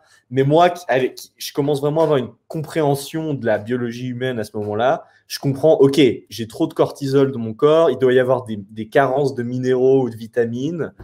Et donc à ce moment-là, on va voir un spécialiste qui vivait près de chez nous, on fait des tests sanguins, blablabla. C'était un truc un peu alternatif, pas un médecin classique. Euh, et on identifie toute une série de carences, euh, toute une série de profils hormonaux, de trucs de thyroïde qui étaient complètement fucked up, surtout pour un, Enfin, je veux dire, pour un je veux dire, c'était un, un désastre, quoi. Euh, et je commence à comprendre, euh, non, enfin, c'est pas mon destin. Enfin, je veux dire, comme n'importe quel problème, il y a une solution, quoi. Et je pense que là, j'entre dans une quête, euh, une, obsession de la santé, quoi. Et c'est là où je deviens obsédé par la santé. Et l'obsession du basket est complètement transférée dans la santé. Parce que à ce moment-là, pour moi, c'était clair. Avant ça, mon cerveau fonctionnait bien, je mangeais bien, j'étais en forme positive. Donc la clé, si je veux vraiment faire tout ce que je veux faire, c'est il faut que je fixe, que je règle ça, mais pour toujours, quoi. Euh, et donc je rentre dans ce truc où je commence à lire tous les livres que je peux sur, euh, ça s'appelle la fatigue adrénale. Euh, tout l'argent que je gagnais, je commence à le réinvestir dans des compléments alimentaires pour essayer de, fixer les différentes carences. Et, je lis aussi même des livres de, biologie pour comprendre mais quels sont les processus qui font fonctionner le corps humain. Euh, je deviens tu, on bascule littéralement l'obsession sur autre chose et on y va all-in. Quoi, comme voilà, et c'est boum, c'est ça qu'il faut que je fasse, il n'y a aucun doute. Et, euh, et bah ça, au final, ça a été une victoire. Ça a pris du temps, mais le fait d'arrêter le sport, donc mon corps peut commencer à se reposer. Euh, tous les compléments que je prends, certains commencent à marcher. Je commence à, aussi faire plus de méditation pour relaxer le corps, des marches dans les parcs parce que ça réduit les niveaux de cortisol. Enfin, j'avais toute une sorte de routine comme ça. Et au final, au bout de six mois, euh, je commence à revenir dans le groove euh, et, je, redeviens plus ou moins moi-même, quoi. Mais pour le coup, ça va pas être sur le basket. le prochain, le, prochain truc, ça va pas être sur le basket. On doit être ça me permet de penser clairement, quoi, parce que je me rends compte que donc, encore une fois, victoire, victoire, ça marche. Tu te exact, voilà, je reviens dans le move. J'ai battu mon propre corps, en fait, entre guillemets. Euh, et là, ça a été une période intéressante où, euh, dans mon école, ils avaient une sorte de deal. Donc, on arrive en troisième année de collège, parce qu'on a quatre ans en Suisse. Mhm. En fait, il y avait un deal dans mon école qu'en troisième année du collège, si tu pouvais avoir au moins 5,3 euh, sur 6, ce qui, dans mon collège, c'était très dur d'avoir 5,3. Enfin, ça doit être l'équivalent, je pense, de 17 sur 20 en France, quelque chose mmh. comme ça. Et c'était un collège quand même assez exigeant, quoi. Donc avoir 5,3, j'ai toujours le gars qui avait 5, tu vois, mais il y a quand même une grosse différence, quoi. Euh, mais il y avait un deal où si tu avais au moins 5,3, euh, en plus du, mois d'été, le mois d'avril, mai et de juin, euh, en fait, si tu avais cette note à la fin du premier semestre, tu pouvais skipper les trois mois d'avril, mai et de juin. Et donc, bah, moi, je me dis, mais ça, c'est génial. Euh, enfin, c'est génial de faire ça. Il fallait avoir un projet, quoi. Donc, moi, euh, là, j'étais mon cerveau qui fonctionne de nouveau. J'ai plus de distraction. Euh, et donc, je me mets à fond là-dessus. Et bah, j'ai fini le semestre à exactement 5, à 5,25 parce que je, je voulais, j'ai jamais fait de devoir. Donc, je me disais, je vais faire ça, mais sans devoir. Donc, il faut vraiment que je sois vraiment focus, quoi. Donc, je finis à 5,25, vraiment à 0,01 près. Euh, et, euh, et, donc, mon projet, c'était euh, d'aller en Californie. pour, il y avait une conférence en fait sur la santé naturelle de, de Mark Sisson, de Mark Daily Apple, parce que j'étais à fond dans les trucs paléo. Je vais aller en Californie pour étudier la nutrition et je vais aussi faire des analyses de tous ces livres sur la flore intestinale. Parce qu'en fait, au final, toutes mes recherches sur le corps humain, ça m'avait amené à la conclusion que mon problème venait vraiment de la flore intestinale. Donc c'était déjà un truc qui m'intéressait. Et donc je leur ai dit, écoutez, je vais vous faire une sorte de petite thèse sur la flore intestinale sur la base de tout ce que j'apprends dans ce séjour. Euh, et donc bah, je vais en Californie avec mon père. Donc là, on, en revient, il y a un côté chance quand même. Enfin, j'ai la chance de pouvoir voyager en Californie, etc. Euh, mais nonetheless, euh, je me plonge, je lis tous les livres que je peux trouver sur la flore intestinale. J'analyse des études scientifiques sur PubMed, enfin donc le truc que les chercheurs utilisent, quoi. Mais heureusement, toutes mes recherches sur la biologie m'avaient aidé, quoi. Et euh, je commence à compiler toute cette, faire toute cette recherche, et je, vais vraiment loin dans ces trucs sur la flore intestinale. Et, euh, ben, j'écris cette sorte de thèse qui était en fait au final un truc, je crois que ça devait faire une soixantaine de pages euh, sur la flore intestinale où je citais une centaine d'études scientifiques, 20 trucs, vraiment que tu t'attendrais, tu t'attendrais pas quoi parce que ça m'intéressait. Pour moi, c'était euh, c'était fascinant. Quoi. Comme d'habitude, geek, intellectuel, obsédé, tu vas au bout de ton truc, tu réfléchis pas à ce que tu es en train de faire. Exactement. Tu le fais au top du top, quoi, c'est tout. Hmm. Voilà, il faut, faut que ce soit excellent parce que c'est comme ça, c'est juste, la, c'est juste le, le, standard. Quoi. Hmm. Et, euh, et en plus de ça, bah, je suis aux États-Unis, donc je pense que c'est vraiment à ce moment-là que mon anglais est devenu en, guillemets parfait. L'accent n'était hmm. pas parfait à l'époque, mais euh, à ce moment-là, je peux parler de manière complètement en conversation avec n'importe qui. Euh, et voilà, donc après, bah, après euh, ou quatre mois, je sais plus exactement combien de temps on est resté en Californie, mais ensuite je reviens en Suisse, je continue mon machin. Et puis après, je le présente, je fais une présentation en face des, des professeurs de l'école qui sont évidemment euh, qui sont super impressionnés par les recherches, etc. Euh, et donc, à ce moment-là, arrive. Euh, pardon, ça c'était la deuxième année de collège, pas la troisième année. Je, me confonds. Et là, donc, arrive la troisième année de collège. Et alors là, il y a un truc intéressant qui se passe. Là, on en arrive dans la, phase un peu plus sérieuse de ma vie, entre guillemets, où, euh, en fait, je reviens, je débarque donc en septembre, troisième année, etc. Et là, je me rends compte, bon, écoute, Emmanuel, c'est cool, tu as tous les profs qui t'ont dit que tu es, intelligent, blablabla. Mais en attendant, ton business, euh, il est plus là. Parce que pendant tout ce temps, ça commence gentiment à décliner. Et donc, on arrive au point où euh, ça fait plus que quelques centaines de dollars par mois, mais rien du tout, quoi. Euh, parce que je n'avais plus rien fait dessus. et donc, on en arrive au point. Et au passage, pour la petite anecdote, quand j'étais allé en Californie, évidemment, je retourne chez mon mentor. Donc, encore en plus, super impressionné par le business que j'avais créé. Donc, à ce moment-là, il commence vraiment à me dire ok, enfin c'est ça les erreurs que tu as faites dans le business, tu aurais pu l'améliorer comme ça. Moi qui prends des notes euh, de manière. Euh, ton melon grossit, ça alimente ton rêve, tu es encore plus arrogant, mais tu as plus de confiance en toi, et bien sûr. Exactement. Et en plus, le gars qui, entre-temps, était devenu encore beaucoup plus riche, donc la maison encore mieux. Enfin, tu, vois le, le, truc, quoi. Donc là, par contre, la troisième année, donc je débarque, et là, je me rends compte, mais M, trois petits points. En fait, tous ces trucs, c'est sympa, mais je gagne pas un sou. Donc le rêve d'arrêter l'école à 18 ans, là, euh, il est. On l'a plus en mire, ouais. On l'a plus en objectif. là, je, me suis un peu laissé distraire quoi, par tous ces trucs. Mhm. Parce que, en fait, que les profs me disent que je suis intelligent, bon, c'est cool, mais ça ne ça change pas ma vie. quoi. Mhm. Euh, et donc là, en fait, à ce moment-là, je pense j'ai eu une sorte de. C'est peut-être mon cerveau qui commence à devenir plus mature, mais là, j'ai eu une sorte de réalisation où, euh, en fait, pendant un mois, je me suis déconnecté de tout.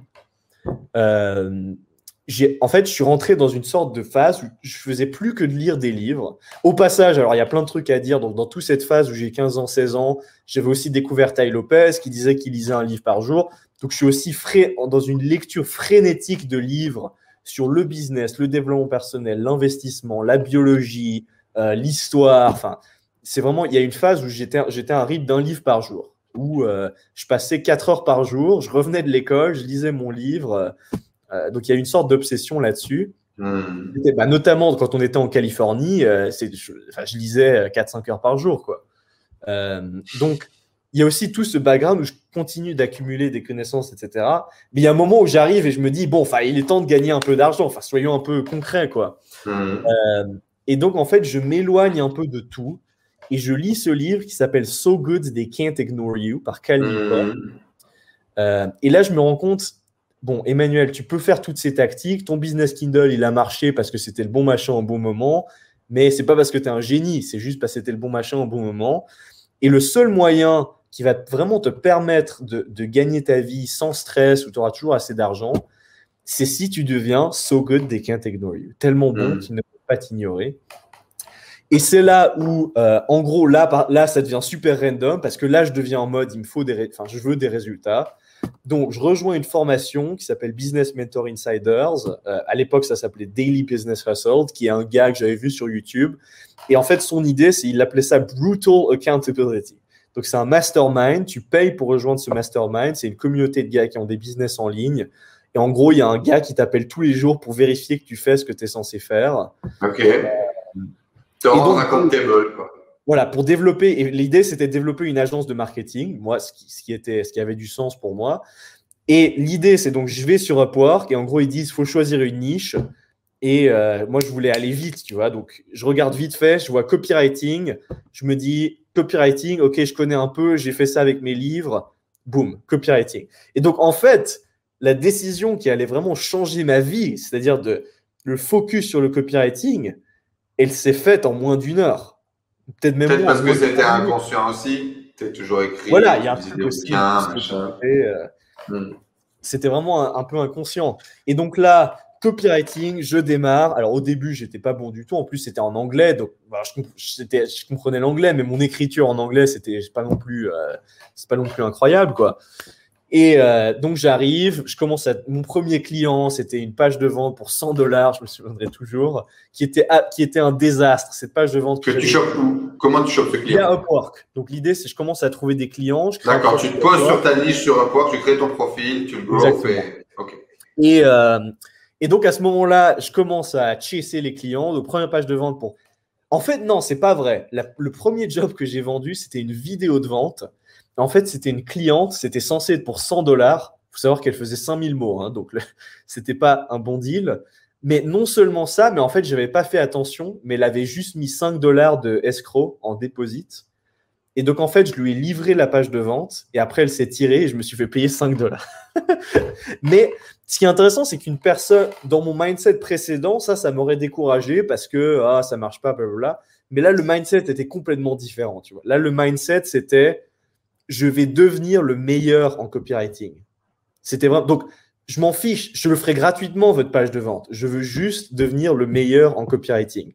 Donc, pour moi, je m'en fichais. Ah, c'est juste une expérience. La page de vente d'après, 100 dollars. Enfin, tu vois, je gagnais quand même même plus à l'époque de Kindle que sur cette page de vente, mais c'était pas l'argent, c'était l'expérience. Et euh, donc, cette page de vente qui était un désastre, euh, qui était euh, parce que j'étais nouveau, tu vois, les pages de vente, je savais pas encore comment écrire. faire un bon, il y a une différence entre faire un bon titre de livre et puis faire une page de vente, quoi. Bien sûr. Euh, mais donc super discipliné. Chaque fois que j'ai un client, si le client est pas super content, je rembourse direct parce que je voulais avoir le profil parfait, etc. et puis, donc, il y a quelques mois comme ça où en fait j'arrive à gagner 500, 1000 dollars. Comment tu apprends le copywriting du coup? Dans la formation, il y a un bout dessus? Non, et donc, alors c'est là où ça devient intéressant. Donc, la première étape, euh, je commence à m'immerger dans le monde du copywriting. Et donc, je me souviendrai toujours, là, on, est en novembre 2015, donc juste un peu avant mon anniversaire, le 2 décembre, mes 18 ans. Et là, je découvre une formation qui s'appelle Copy Hour. Et cette formation, en gros, ce qu'ils disent, c'est que tous les, tous les meilleurs copywriters qui ont existé, en gros, il y a plein de différences entre eux, mais s'il y a un point commun, c'est qu'ils ont tous, pendant une période ou une autre, recopié à la main les textes de vente, les meilleurs textes de vente qui ont jamais été écrits. Et là, le gars, il commence, il présente des études sur comment euh, la neuroscience du machin, comment quand tu recopies à la main des textes de vente, ça, ça active des zones différentes de ton cerveau quand tu lis. J'ai un background, enfin j'ai entre guillemets un background dans la biologie neurosciences, donc je comprends ce qu'il dit dans son machin. Euh, et pour moi, c'est évident. Enfin, voilà, j'allais te dire, que ça soit vraiment vrai ou pas, dans ta tête, ça clique, tu te dis c'est possible, du coup, j'y vais. C'est ça. Ouais, mais il y avait aussi un truc où, j'ai pu regarder les études auxquelles il faisait référence et j'ai vu, enfin, c'est sérieux, je veux dire, tu as vraiment une zone différente du cerveau qui est activée quand tu recopies à la main. Donc, euh, à ce moment-là, je deviens convinced, je deviens certain que ça, ça va être mon habitude. Tu vois, c'est si tout ce que je fais, c'est juste recopier pendant 30 à 60 minutes par jour les meilleurs textes de vente qui existent, peut-être que ça va me prendre 10 ans. C'était vraiment ça mon mindset. Ça pourrait me prendre 10 ans, mais au bout d'un moment, je vais vraiment devenir bon en copywriting. Et si je deviens vraiment bon en copywriting, je peux vendre à peu près n'importe quoi et j'aurai toujours assez d'argent. C'était vraiment ça mon mindset à l'époque. Et euh, donc, je commence tous les jours. Et alors là arrive une période de discipline militaire avec ce truc de copiage où vraiment tous les jours, euh, peu importe quoi qu'il arrive, j'allais recopier mon machin. Et, euh, et au début, c'était vraiment une heure par jour. Quoi. Donc, pas de formation, pas de truc, pas de machin. Ça, bah, c'était une formation, ce copy hour. En fait, il t'envoyait un email, il t'expliquait un concept de copywriting, mais ce concept était illustré dans un truc que tu recopiais. Donc, tu avais la théorie et la pratique derrière, ce qui est vraiment la combinaison idéale. et donc, tout ça, on avance, on avance, mais quand même, je suis toujours pas satisfait par ma copie. Parce que là, on en arrive au moment où, à force de recopier, je commence à comprendre ce qu'est la bonne copie, mais j'arrive toujours pas à l'écrire moi-même. Et c'est là où je fais un truc assez ballsy quand même. J'ai été sur un groupe Facebook de copywriters. Et en fait, j'ai fait un post assez long, mais en gros, ce que je disais, c'est écoutez, j'ai 18 ans, je veux devenir le meilleur copywriter. Ça fait déjà plusieurs mois, c'était en février, ça fait déjà 4 mois que je recopie à la main tous les jours pendant 60 minutes des textes de vente euh, et je cherche un mentor. Je cherche un copywriter qui est extrêmement bon et je vais payer pour qu'il me coach. Et là, le post devient entre guillemets viral dans ce groupe. Des copywriters qui taguent des copywriters qui taguent des copywriters. Et au final, je me retrouve en contact avec deux copywriters différents qui étaient exceptionnels, chacun dans leur domaine respectif. Euh, et en gros qui aime bien l'énergie, qui voit que le, je suis motivé, etc. Donc le truc encore une fois du jeune scarabée, du petit manti qui, qui, qui a envie, qui est curieux, qui a faim, ouais, qui va toucher la curiosité de mecs plus expérimentés. Exact. Et donc on fait un deal où euh, au lieu de payer leur prix habituel hallucinant, euh, j'ai un truc discount, blablabla. Donc je me retrouve avec deux mentors.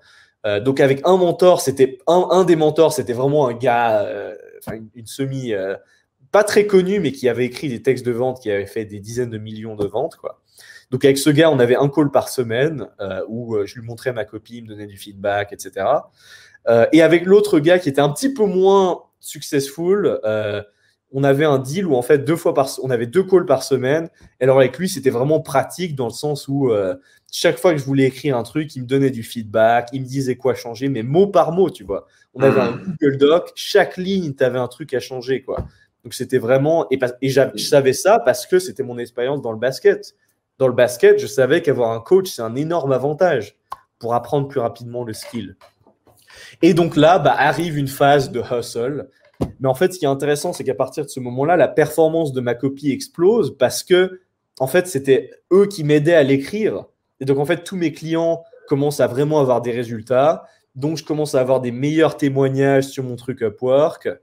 Euh, et à partir de là, ça commence à grandir très vite. Donc, en mars, je crois que c'était à peu près 2000 dollars avec des clients.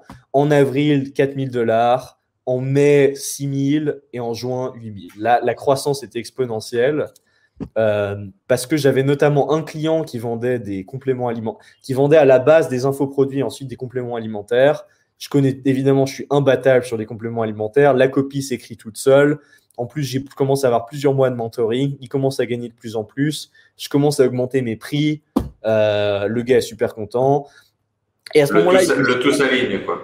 De? Le tout s'aligne, tes connaissances, tes expériences personnelles. Il y a un info-marketeur français qui me contacte sur Upwork parce qu'il voit mon track record, il voit que je suis français aussi. Et à ce moment-là, il avait une offre qui était exceptionnelle, euh, qui, qui d'ailleurs, je crois qu'il tourne encore. Et, euh, et, en fait, le gars, il me dit, écoute, j'ai un webinaire on a déjà fait 40 000, 40 000 euros de vente dans un webinaire via un affilié qu'on a eu. Euh, ce webinaire, il marche pas en call traffic. Donc, si tu fais, combien est-ce que tu veux que je te paye pour faire un webinaire en call traffic? Et le gars, je savais qu'il il avait du fric, tu vois, donc j'aurais pu lui dire, ah, bah, je veux tant, etc. Mais là, je me dis, et je me souviens de ce que mon mentor m'avait dit, c'est si tu veux vraiment, enfin, tu peux pas te faire payer du fixe si tu veux vraiment gagner beaucoup d'argent, quoi. Et donc là, je lui dis, écoute, je vais pas te prendre un centime, mais par contre, si ce machin il marche, tu me donnes 30% de tes ventes comme commission. Euh, ok, donc c'est là où on commence à passer sur un autre modèle, plus entrepreneurial, plus de scaling, etc. Et donc là, le gars se dit. et donc là, c'est pareil, pour que tout le monde y puisse me suivre. Cette décision-là, tu la prends parce que tu es mentoré, parce que tu es coaché, parce que quand tu as ce deal, cette opportunité, tu te retournes vers des mecs et tu dis Ok, qu'est-ce que je fais quoi Exactement. Et donc là, bah, on accepte le deal, on signe le contrat, blablabla. J'écris le webinaire, aidé par mes mentors, avec toute mon expérience le webinaire, c'est un carton. Et je me souviendrai toujours, quoi. c'est le premier moment où j'ai vraiment été exposé à, entre guillemets, big money. C'est pas de la big money, mais comparé à avant. À cette époque-là, c'est de la big money, bien sûr. Voilà, on fait le premier webinaire. Le machin, il se vendait à 2000 euros. On a fait une vente. Je gagne 600 euros en une soirée. J'ai rien fait. Et là, tu as un autre déclic où là, c'est pas, euh, tu vois, c'est pas 100, euh, le possible, c'est pas 100 dollars par jour le possible, c'est 1000 euros par jour. Quoi. Euh, parce que je le vois, j'ai gagné 600 euros aujourd'hui. Et là, je me souviens. Et là, c'est vraiment le mot. Déjà à ce moment-là, déjà à ce moment-là, je gagnais pas mal. Je crois que c'était au, c'était au moment où je faisais soit 4000, soit le mois à 4000, soit le mois à 6000. je ne sais plus exactement à quel moment. Et là, je me souviendrai toujours, j'ai été faire une marche dans le parc. J'avais une musique. Euh, super happy. Les gens pensaient probablement que j'étais fou. Je dansais dans le parc, quoi. Et euh, parce que je venais de gagner 600 euros sans rien faire. Euh, entre guillemets, sans rien faire, encore une fois. Hein. Euh, mais là, je sentais qu'il y avait un tournant. Il y avait un tournant où, en fait, à ce moment-là, je savais plus ou moins déjà, je vais pas retourner à l'école l'an prochain. Ma vie a vraiment, ma vie a vraiment décollé. Il y a eu un shift. Là, je suis plus dans la, je suis plus dans la même cour, quoi avant qu'on parle justement de ce scaling, du développement du business, je pense va arriver très très très rapidement, j'aimerais qu'on revienne sur un truc. Mhm. À 15 ans, tu mets ta première vidéo en ligne sur YouTube, non pas pour parler de basket ou de jeux vidéo, mais pour parler de fucking développement personnel. Et on voit la tête d'Emmanuel Friedenrich qu'on va seulement vous mettre à l'écran, qui commence à nous parler de conseils de self-help. Avec une chemise rose. Allez, salut tout le monde, c'est Emmanuel, l'apprenti de la vie, le passionné de santé et le rêveur fou. J'espère que vous allez super bien, en tout cas moi j'ai la pêche.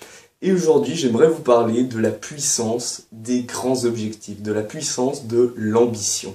Une petite chemise, qui a un cadrage très approximatif mais pourtant très carré, qui reprend les codes quand même des grands professionnels à l'époque sur le YouTube.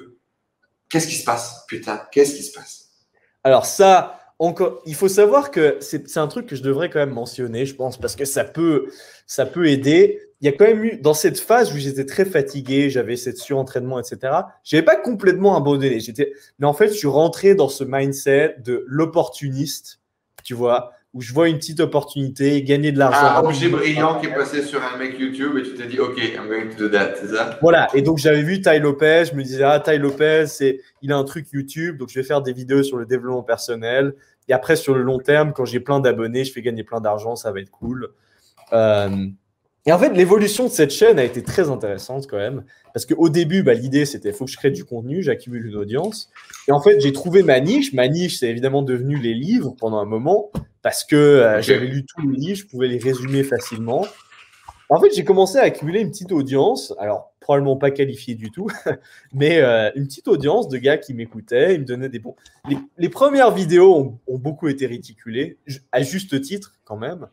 Mais je pense que les vidéos un à peu. Juste titre, t'as 15 ans, tu vois ce que je veux dire? Voilà, exactement. Pourquoi j'écouterais ce gars. Mais les vidéos d'après, où je commence à parler des livres, euh, les gens aimaient bien, tu vois, parce que en fait, pour que je résume un livre, il n'y a pas besoin que je sois un, milliardaire, tu vois. Enfin, il faut juste avoir lu le livre et le résumer correctement. Euh, donc ça accumule une petite audience, sympa.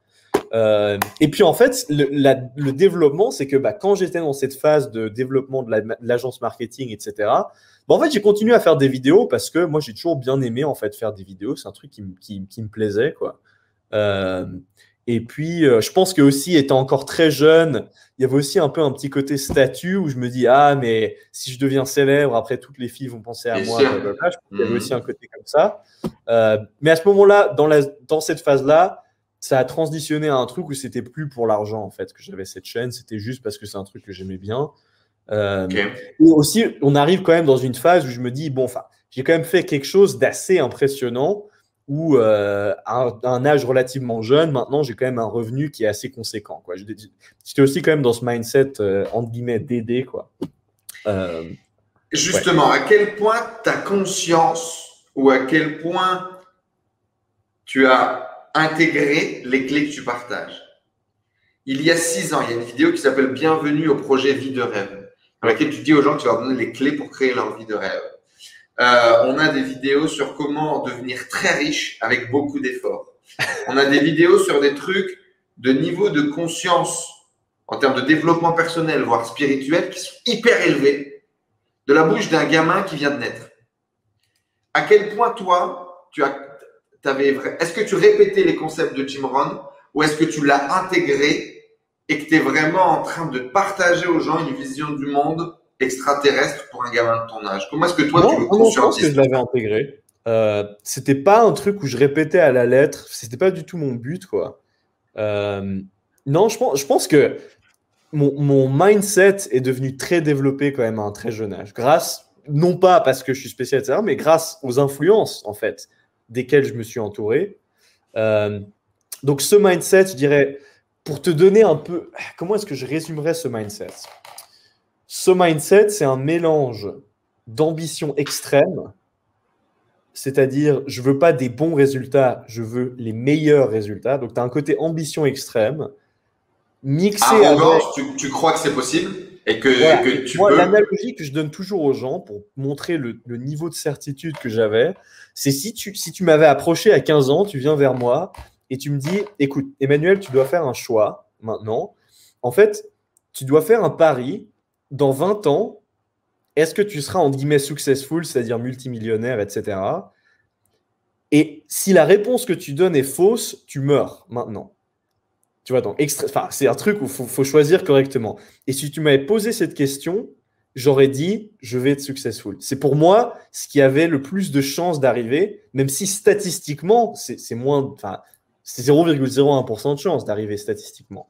Mais hmm. c'est ça, c'est le degré de certitude que j'avais. Donc c'est un mélange d'ambition extrême, de certitude extrême, euh, et, et, aussi de ce concept que j'avais lu de manière dans plusieurs livres différents que bah, si tu veux accomplir tout ça, il faut créer de la valeur d'une façon ou d'une autre et donc aussi une obsession sur la création de valeur.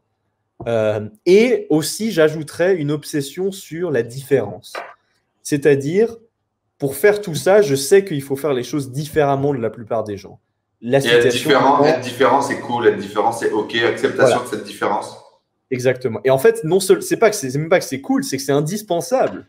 C'est que si je fais ce que font la plupart des gens dans un domaine, j'aurai les résultats moyens et donc, par définition, je ne pourrais pas accomplir cette ambition extrême. Donc, c'était très clair pour moi que ce que font la plupart des gens, il n'y a aucun intérêt à ce que je le prenne en compte parce que ça ne me mènera pas là où je veux. Euh, et donc, il faut que je trouve les vraies solutions, quoi. Et peu importe le temps que ça prend. Et donc, il y en a le jeune Emmanuel qui va surfer sur tout ça avec énormément de confiance, avec euh, cette vision de partager, genre, deux façons de faire 2016 la meilleure année de votre vie. Pendant que vous, vous jouiez avec votre caca, Emmanuel était déjà en train de nous parler de tout ça.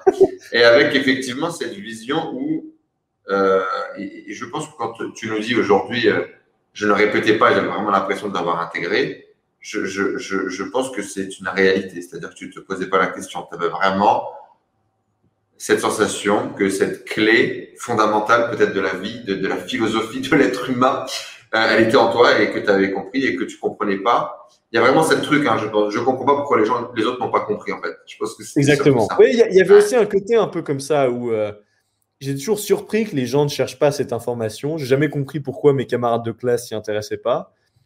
Euh, bah, bon, une anecdote euh, qui est, qui pour moi est très représentative de ma vie sociale au collège, je me souviendrai toujours. Une fois, j'étais en train de marcher avec un, avec un ami, on revenait de l'école. Et puis lui, il parlait tout le temps de cette fille qui l'obsédait dans la classe. Tu vois, il disait ah mais elle est tellement belle, etc. parce qu'elle était objectivement jolie, quoi. Et il me dit ah mais je comprends pas. Enfin, tu vois, enfin, elle rejette toujours mes avances. Je lui ai demandé d'aller boire un verre, blablabla. Bla, bla. Et puis moi, en comment on dit, en, intellectuel euh, slash ambitieux, je lui dis, mais mec, enfin, si tu étais millionnaire euh, et que tu avais accompli tous ces trucs, que tu étais célèbre, enfin, elle se jetterait sur toi, tu vois. Et le gars me dit, mais, mais de quoi tu parles Tu vois, enfin, il n'arrivait pas à comprendre. Et moi, c'est comme ça, en fait, que je pensais, tu vois. C'est pour ça, j'avais aucun intérêt, en fait, dans euh, les filles de la classe, dans le fait de devenir populaire, etc parce que je savais que c'était du bullshit. Pour moi, dans mon esprit, c'était clair, tu vois. Enfin, je veux dire. Euh... C'était sur les goals et les goals à tout le reste. C'est ça. Enfin, pour moi, moi en fait, j'avais toujours évidemment voulu avoir une copine jolie, etc., avoir plein de filles, etc. Mais pour moi, c'était vraiment, en plus, bon, je suis déjà grand, je suis pas trop mal, donc maintenant, je deviens, si je deviens successful, que je fais tous ces trucs et que je deviens en tout cas semi-célèbre, euh, c'est bon, enfin, ça va venir tout seul. Il n'y a pas besoin d'essayer de faire tous ces machins stupides, quoi. Il n'y a pas hmm. besoin d'apprendre toutes ces techniques, euh, parce qu'il y a toujours cette niche, cette sous-niche dans le développement personnel, tu vois, les techniques, etc.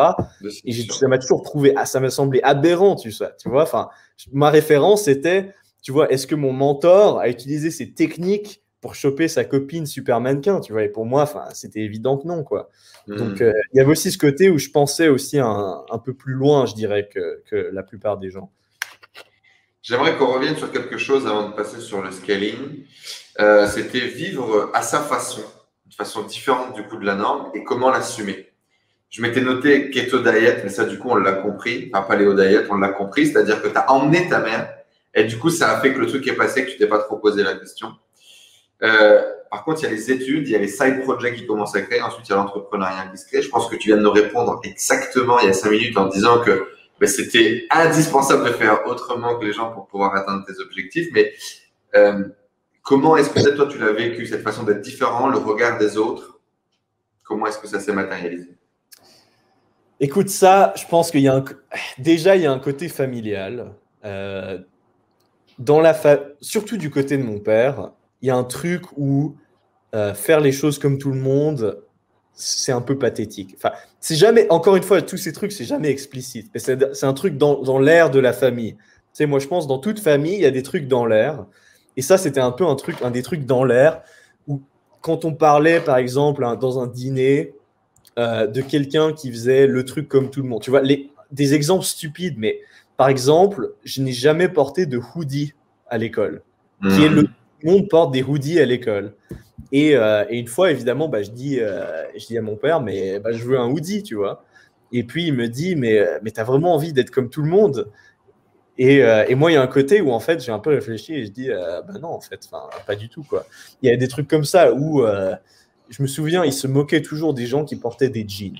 Tu vois, parce que c'est le truc, des trucs stupides comme ça. Mais je pense que ça. Mais c'est profond. C'est-à-dire que si tu as un daron qui te fait ça et du coup, ça va impacter tellement le comportement, de réaction, de vision. Hmm. Et je pense que ce qu'ils ont bien fait, en analysant en, analysant en rétrospective, c'est qu'ils m'ont jamais dit de manière explicite il faut faire ça, il faut faire ça, parce que je pense pas que ça, ça marche. Mais ils ont créé un environnement où j'arriverai logiquement à la conclusion que X, Y, Z. Que ça, c'est mieux. Hmm. Exactement. Donc, un exemple typique, c'est euh, par exemple, quand ils parlaient d'un de leurs amis qui avait un fils ou une fille qui faisait, qui faisait un truc stupide, tu vois. Et on en parlait et on s'en moquait, en fait. Donc, inévitablement, tu vois, si on s'en moque, ça implique que c'est inimaginable pour moi. et que c'est pas OK. exactement. Et, j'étais bot-in là-dedans. Donc, bon, il y a un côté où j'aurais aussi pu faire un 360, euh, etc. Mais en l'occurrence, euh, en l'occurrence, j'ai un peu suivi cette, cette voie. Donc, je pense que tout ça, tout ça, joue aussi beaucoup parce que je pense que tu as une bonne estime de tes parents assez tôt. Tu vas pas te rebeller parce que tu as l'impression que c'est bien, en fait, qu'ils ont quand même un certain statut, un certain privilège et que ils représentent quand même une espèce de, de pas de finalité, mais de, de quelque chose de bien Tu vas pas être en confrontation avec tes vieux, je pense. Ouais. Enfin, je pense que c'est des gens qui sont, c'est fondamentalement juste des, des bonnes personnes. Euh, hmm. Je veux dire, ma, ma mère aussi vient d'un milieu très très pauvre. Euh, et elle s'est auto-éduquée en payant elle-même pour ses études, en travaillant en plus de ses études pour devenir psychologue. Euh, je veux dire, elle s'est vraiment construite de rien, quoi. Et puis, euh, bah, du côté de mon père, bah, mon grand-père est aussi plus parti de rien pour quand même créer un, petit empire, quoi. Au passage, je pense qu'il y a plein de gens qui vont demander, etc. Je n'ai rien hérité, je n'ai rien, etc. Quoi. Enfin, ça a été tout ce que j'ai créé, ça a été créé de l'argent de poche que j'avais.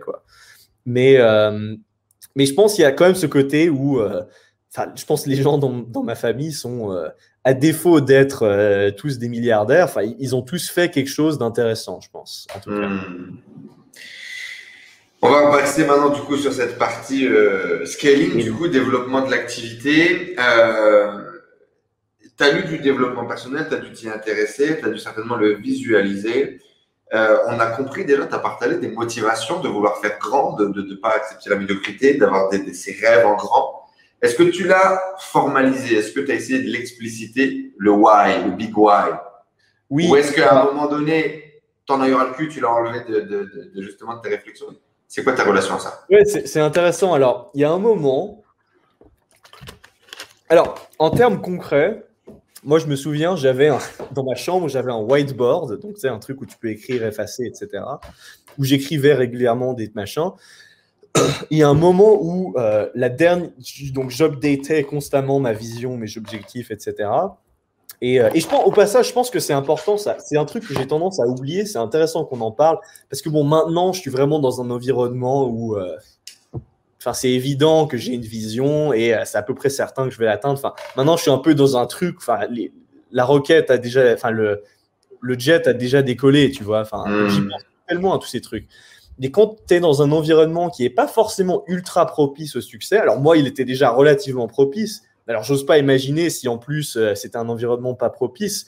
C'est encore plus important d'avoir une vision, des objectifs, de lire régulièrement, etc. Il faut se brainwasher c'est la seule façon de le faire. Euh, donc, pour, voilà, moi j'étais déjà dans un environnement qui n'était pas contre-productif pour le succès du tout. Alors, j'ose pas imaginer euh, pour des gens dans un environnement contre-productif et qui en plus n'ont pas tout ça. Enfin, c'est évident qu'ils vont suivre la même voie, quoi. Donc, Sauf s'ils se brain choix suffisamment fort. Tout exactement. Et c'est le seul moyen. Voilà, tu vis dans un putain de HLM dans une banlieue dégueulasse avec une, une famille qui n'est pas du tout propice au développement, euh, au self-help, euh, à, avoir de l'estime de soi, cette arrogance qui a été tant moteur chez, chez Emmanuel. Et il faut transformer tout ça, quoi. il faut retravailler la base. C'est pour ça que maintenant, je parle plus du succès à moins qu'on me le demande. Tu vois, mhm. Par exemple, ce qu'on dit dans cette interview, maintenant, euh, je fais plus de vidéos, je fais plus de contenu, etc.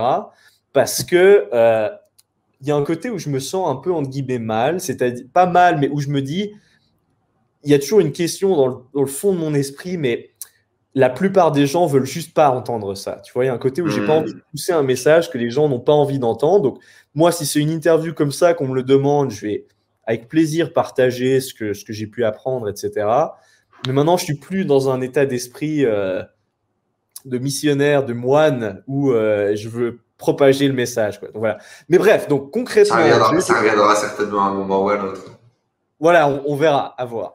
Mais en tout cas, pour l'instant, euh, donc à ce moment-là, je réécris mes objectifs. Donc concrètement, ce que j'avais écrit, je me souviens, il y a un moment où je me disais, et c'est la première fois qu'est venu ce chiffre qui reviendra par la suite, c'était 20 million net worth. Et là, c'est la première fois qu'il y a un chiffre vraiment concret comme ça qui rentre dans le jeu. Avant, c'était je veux devenir avoir l'abondance financière, blablabla. Et là, c'est la première fois, c'était vers 16 ans que j'avais écrit sur le whiteboard, c'était un chiffre c'était 20 million net worth parce que j'avais lu The Millionaire Fast Lane et il disait qu'en en fait, il faut compter sur un rate of return de 5%, inflation adjusted, blablabla. Donc, avec 20 millions investis, c'est 1 million par an de revenus passifs, abondance complète, et euh, je peux passer à la phase suivante. Donc, ça, c'était concrètement. Et alors, le why, pour moi, c'est intéressant comme ça a évolué, mais à l'époque, le why, pour moi, c'était pour aider les gens à améliorer leur santé. Ça, pour moi, ça a toujours été clair. Je veux dire, la santé, ça a changé ma vie parce que premièrement, ça m'a aidé à lancer toute cette phase où je pense que mon cerveau fonctionnait beaucoup mieux qu'avant, donc le lancement du premier business. La santé, ça m'a aidé à, entre guillemets, sauver ma vie. Parce que vraiment, cette phase de, surentraînement, je pense, que ça, je pense que ma vie aurait pu prendre une tournure très, très différente si je n'avais pas pu le régler. Ça a changé la vie de ma mère, parce qu'elle a perdu du poids, même jusqu'à ce jour-là. Enfin, je veux dire, elle court tout le temps, elle fait du running, etc. Euh, et ça a même changé la vie de mon père, qui, à force, a fini par se faire indoctriner par notre obsession. Euh, donc, euh, ça a été, pour moi, ça a été un truc énorme, ce truc nutrition, sport. Euh, et même aujourd'hui, c'est une partie énorme de ma vie. Enfin, je veux dire, je fais toujours. Il y a une époque où j'étais à fond bodybuilding. Maintenant, c'est plus course, sprint. Euh, toujours, enfin, je veux dire, juste à côté, euh, à côté de moi sur ma table, dans l'hôtel où je suis actuellement, il y, a une, il y, a une, quarantaine de compléments alimentaires. Enfin, pour moi, c'est toujours un. ça fait, partie de ta vie, ça fait partie de toi, de ton identité, de, de, de, ta vision. C'est toujours un truc que j'ai trouvé pertinent parce que aussi, Enfin, c'est un truc récemment, je me suis rendu compte, la plupart des gens veulent rien faire. Donc, avec un complément, il n'y a rien à faire. Tu prends le complément. Quoi. Bref, donc, ça, on en parlera plus tard, je pense. Mais euh, donc, le pourquoi, ça a toujours été ça. Quoi. Ça a toujours été euh, aider les gens à améliorer leur santé parce que c'est vraiment le premier pilier pour moi sur laquelle d'autres choses peuvent se construire plus tard. Euh, donc, voilà. Long, long à, quel, à, quel, à, quel, moment tu as, as, challengé ce drive de euh, Mère Teresa ou, du mec qui a vraiment envie de donner pour donner à euh, donner pour gagner aussi. Bon, mais moi, j'ai toujours voulu gagner. J'ai pas envie, j'ai pas envie de me la jouer comme euh, le gars qui a toujours pensé aux autres, etc. J'ai toujours été quelqu'un. Déjà, je pense quand tu es fils unique, c'est inévitable de d'assez égoïste en fait, d'une certaine façon. Mais très tôt, j'ai compris que pour atteindre des buts en guillemets égoïstes, il faut aider les... Il n'y a aucun autre moyen sur le long terme. Tu vois euh, Donc moi, je pense que c'est ça qui m'a, c'est ça qui m'a guidé. Et puis après, au final, je me suis rendu compte, bah en fait, c'est assez cool d'aider les autres. Enfin, c'est sympa, quoi. Euh, et bon, c'est sympa, ça va mettre dans nos objectifs. Du coup, boum, on continue dans cette direction. Quoi. Hmm. Mais je pense, bon, on en parlera après. Il y a évidemment des moments où j'ai remis en cause. Je me suis dit, mais en fait, euh, peut-être que le monde est juste Fox et qu'il n'y a rien à faire, quoi. Mais euh, voilà, hmm. ça, c'est alors justement, là, tu fais ton premier webinaire, tu prends tes premiers 600 balles sur une vente. Euh, quels vont être les autres gros milestones en termes de développement et de scaling de ton là, activité Le gros milestone, c'est en fait déjà euh, le moment où je décide 100%, je vais pas finir ma quatrième année de, de, de lycée, oui, parce qu'en Suisse, on a 4 ans hein, de lycée. Ça, c'est un peu une différence. Comment les parents ils vont réagir à ce moment-là? Donc, alors là, évidemment, c'est donc, tu es dans ta 18e année. Hein. Voilà, donc là, et, et je ne l'aurais pas dit jusqu'à un moment, on avait été en vacances, euh, je crois, dans le sud de la France. Et là, il y a un moment où je pense qu'ils commencent à se douter, parce qu'ils savent que le business fonctionne vraiment bien, etc. Euh, et aussi, il y avait des signes, notamment euh, les derniers examens. Enfin, j'ai toujours détesté les maths. Et donc, le dernier examen de maths à la fin de la troisième année, en fait, j'ai trollé le prof intentionnellement Enfin, j'ai eu une note, euh, j'ai eu pile la note minimum qu'il fallait avoir. En fait, j'ai trollé le prof intentionnellement. Euh, en, euh, je sais plus exactement ce que j'avais fait, mais euh, parce que c'était une, une, matière que je trouvais toujours stupide. Enfin, en tout cas, comme c'était enseigné. Mmh. et donc, j'avais fini l'année quand même avec un truc pas mal, je crois 4,9 ou 5. Mais en fait, si j'avais, si j'avais entre guillemets essayé dans les examens, ils savaient que j'aurais pu avoir beaucoup plus, quoi. Donc, ils sentaient qu'il y avait un peu une perte d'intérêt de ce côté-là. Et donc, il y a eu, je me souviendrai toujours, un déjeuner où, euh, où ma mère dit Mais écoute, euh, c'est quoi tes. Enfin, enfin, je sais plus comment elle l'avait dit, mais euh, du genre, ah, comment tu te prépares pour l'école l'an prochain, etc. Et là, je me dis, ah, je peux, peux, peux plus l'éviter, là. Enfin, il faut, que je le dise, quoi. Et là, je leur dis, bon, écoutez, j'ai un peu considéré la performance du business, la valeur de mon temps, etc. et à cause du coup d'opportunité, je vais pas retourner à l'école l'an prochain.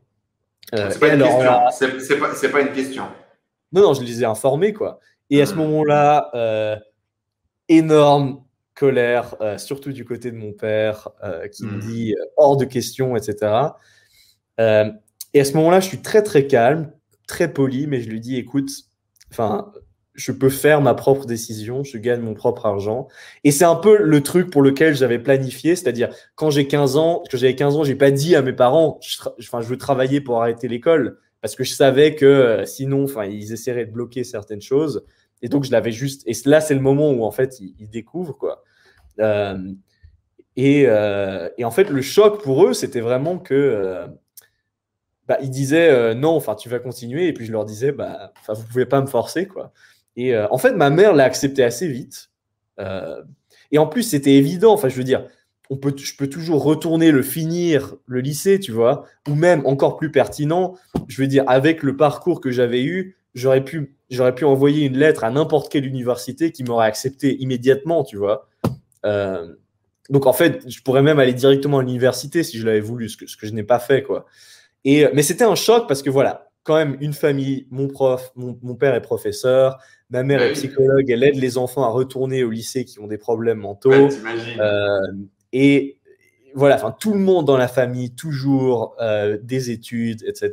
Puis tu as, été, entre guillemets, le good kid toute ta vie, et là, du jour au lendemain, tu, tu, sors des rails. Exactement. Pour un académicien, c'est pas OK, quoi. Et, et aussi, j'étais l'enfant dont on peut être fier, etc. Et là, il y avait le risque que, quand même, subitement, il fallait, ils allaient devoir dire aux amis, ah bah. T'imagines, ouais, socialement. Voilà, ah, socialement. le gamin, il a arrêté l'école pour faire quoi quand tu es dans un milieu comme ça, tout le monde va étudier, faire des bonnes études, le droit, l'économie, ou je sais pas, le business, etc. Et ils allaient avoir le gamin qui non seulement n'a pas été à l'université, mais qui n'a même pas fini, qui n'a aucun diplôme, tu vois. Donc, euh, mais dans ma tête, alors, évidemment, il ne faut pas juger une décision sur la base du résultat. En l'occurrence, évidemment, le résultat a été excellent, mais c'est ce qu'on appelle le resulting. Mais je suis convaincu que c'était une bonne décision, non pas parce qu'elle a bien tourné, mais le processus que j'ai utilisé pour faire cette décision était quand même très complexe. C'est pas un truc que j'ai pris, j'ai fait au hasard. À ce moment-là, j'étais quand même assez loin hein, dans, le, le, calcul pour ma carrière, développement professionnel, etc.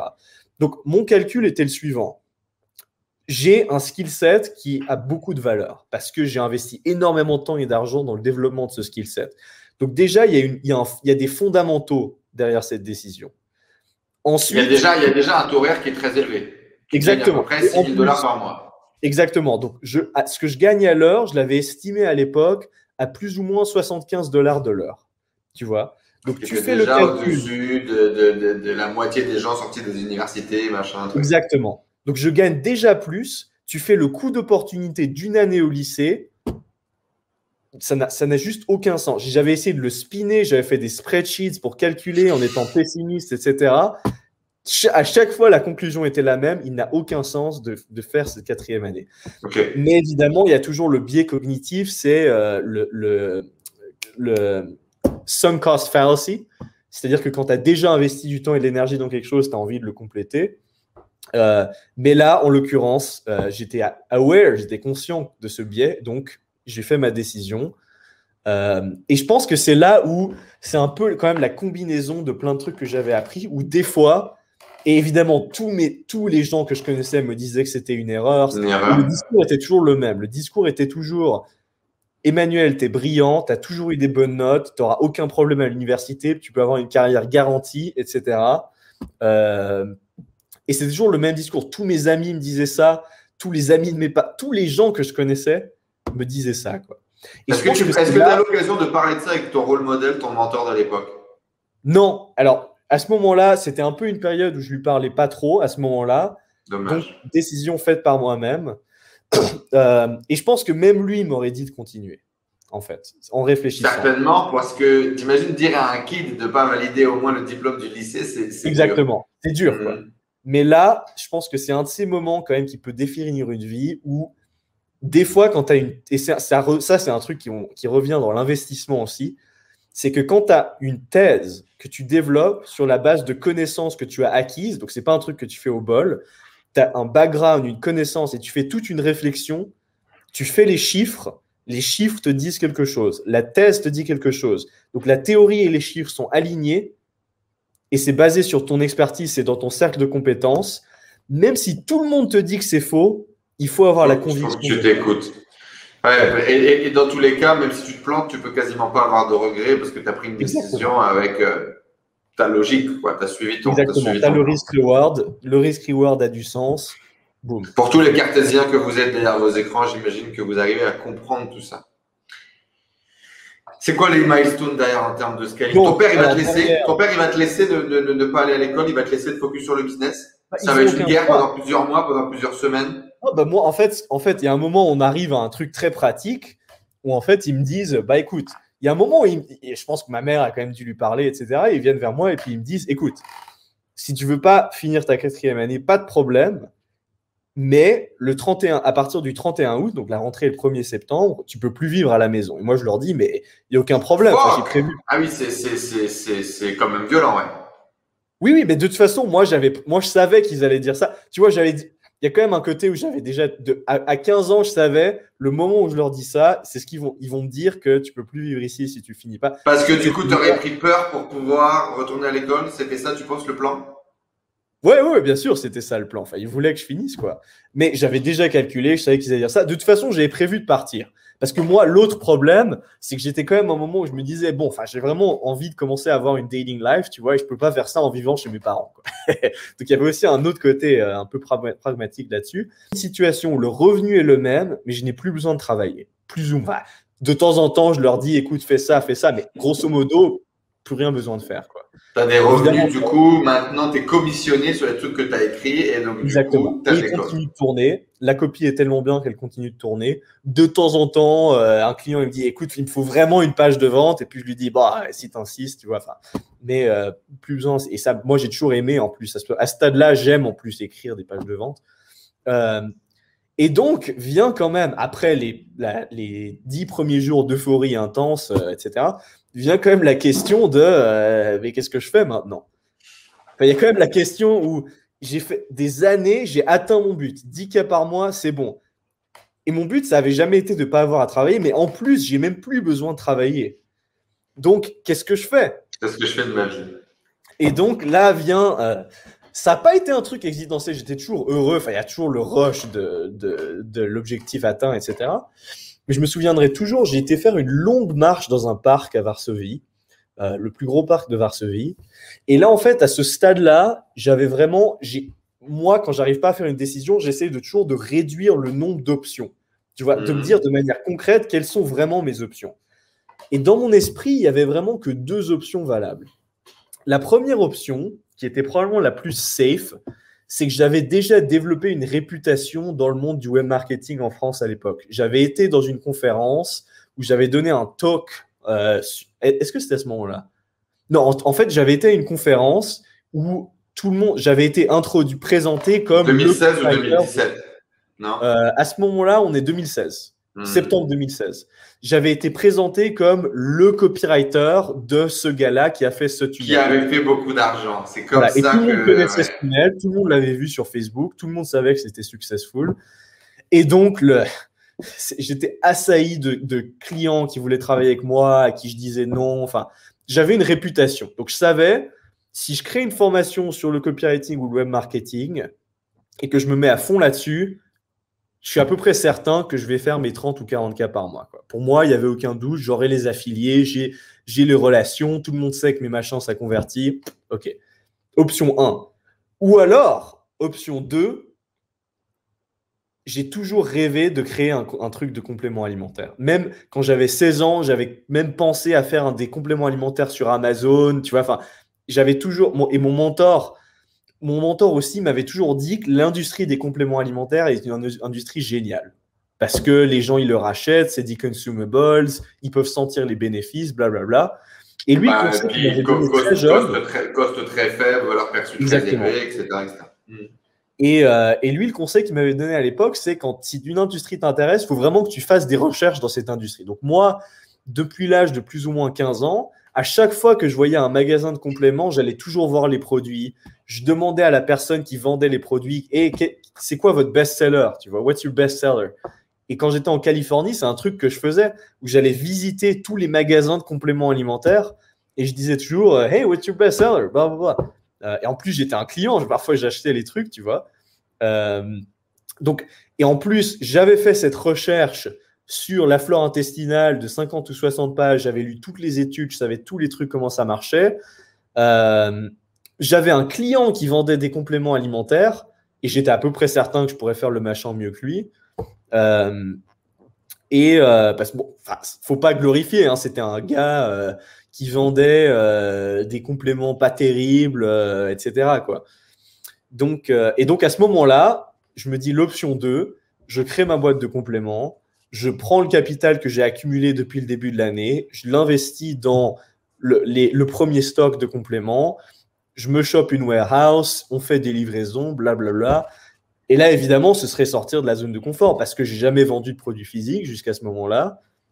Euh, et puis c'est compétitif l'industrie des compléments quand même. C'est pas comme. Euh, il y a beaucoup de paramètres. Il y a, il y a la warehouse, la logistique, les produits, le marketing. Il y a légal aussi. Il faut déclarer le hmm. produit parce qu'en Europe c'est pas si facile que ça de vendre des compléments. C'est pas comme les États-Unis. Mais là, je me dis, le regret minimization framework de Jeff Bezos, si je suis juste avant de mourir et que je me dis ah mais si et si seulement j'avais créé ce truc, est-ce que je le regretterais? Et la réponse était oui. Est-ce que je regretterais de ne pas avoir créé le truc de web marketing? Non, pas du tout. Et donc c'est là où j'ai pris la décision, je vais créer ce truc de complément et ça va être la prochaine étape de ma vie quoi. Donc là, je me lance phase de recherche, recherche de marché, je trouve tout ce que je peux sur l'industrie, la croissance, les segments du marché, etc je décide de positionner la boîte pour les plus de 40 ans, qui est le segment le plus lucratif, mais qui est quand même sous-servi comparé au segment des athlètes qui était surservi, malgré le fait que le segment des plus de 40-50 ans soit quand même plus important. Donc, je trouve une sorte de, de, creux dans le marché. L'autre truc que je trouve, c'est les probiotiques, les termes de les recherches qui commencent à monter sur Google, les produits existants. Je sais d'expérience parce que j'étais utilisateur de probiotiques. Je savais que les probiotiques. Probiotiques rapidement pour tout le monde. Exactement. Je savais que les probiotiques. Qu'est-ce que c'est? À quoi ça correspond les probiotiques? Rapidement. Hein. Ah, des poids, pardon, j'assume toujours que les gens connaissent. Un probiotique, c'est une capsule qui contient des bonnes bactéries qui, en gros, aide à repeupler la flore intestinale avec des meilleures bactéries. Ce qui permet notamment d'améliorer la digestion et ça a aussi des implications sur euh, la production de neurotransmetteurs, euh, le, même la capacité, même la, ça a une influence sur la perte de poids aussi, ou le gain de poids selon les bactéries qu'on a. Euh, et ça a, ça a, des implications sur pratiquement tous les aspects de la santé. Euh, les recherches là-dessus sont fascinantes. Quoi. Et je sais que les produits sur le marché, d'expérience, tous les probiotiques que j'achète sont américains, parce que les produits sur le marché n'ont pas assez de bactéries par capsule, ils n'ont pas assez de, de, souches de bactéries différentes. Euh, et donc à ce moment-là, je commence à contacter des boîtes américaines qui font de la, du private label pour les probiotiques. Et je leur dis, euh, écoute, vous avez ce produit, là je trouve qu'il est bien. Est-ce que vous auriez un problème? Est-ce que je vous, donne, je vous donne un, label, enfin je vous donne une, Comment on dit ça en français? Je vous donne, je vous donne une étiquette, vous le mettez sur le produit, mais sauf que pour, normalement ils vendent à des clients américains. Mais au lieu de le vendre à des clients américains, écoutez, vous me l'envoyez euh, à notre, euh, notre centre de livraison en France. Et puis au début, les gars, ils me disent, ouais, on n'a jamais fait ça, etc. Et je leur dis, ouais, mais enfin, est-ce qu'il y a quelque chose qui vous empêche de faire ça?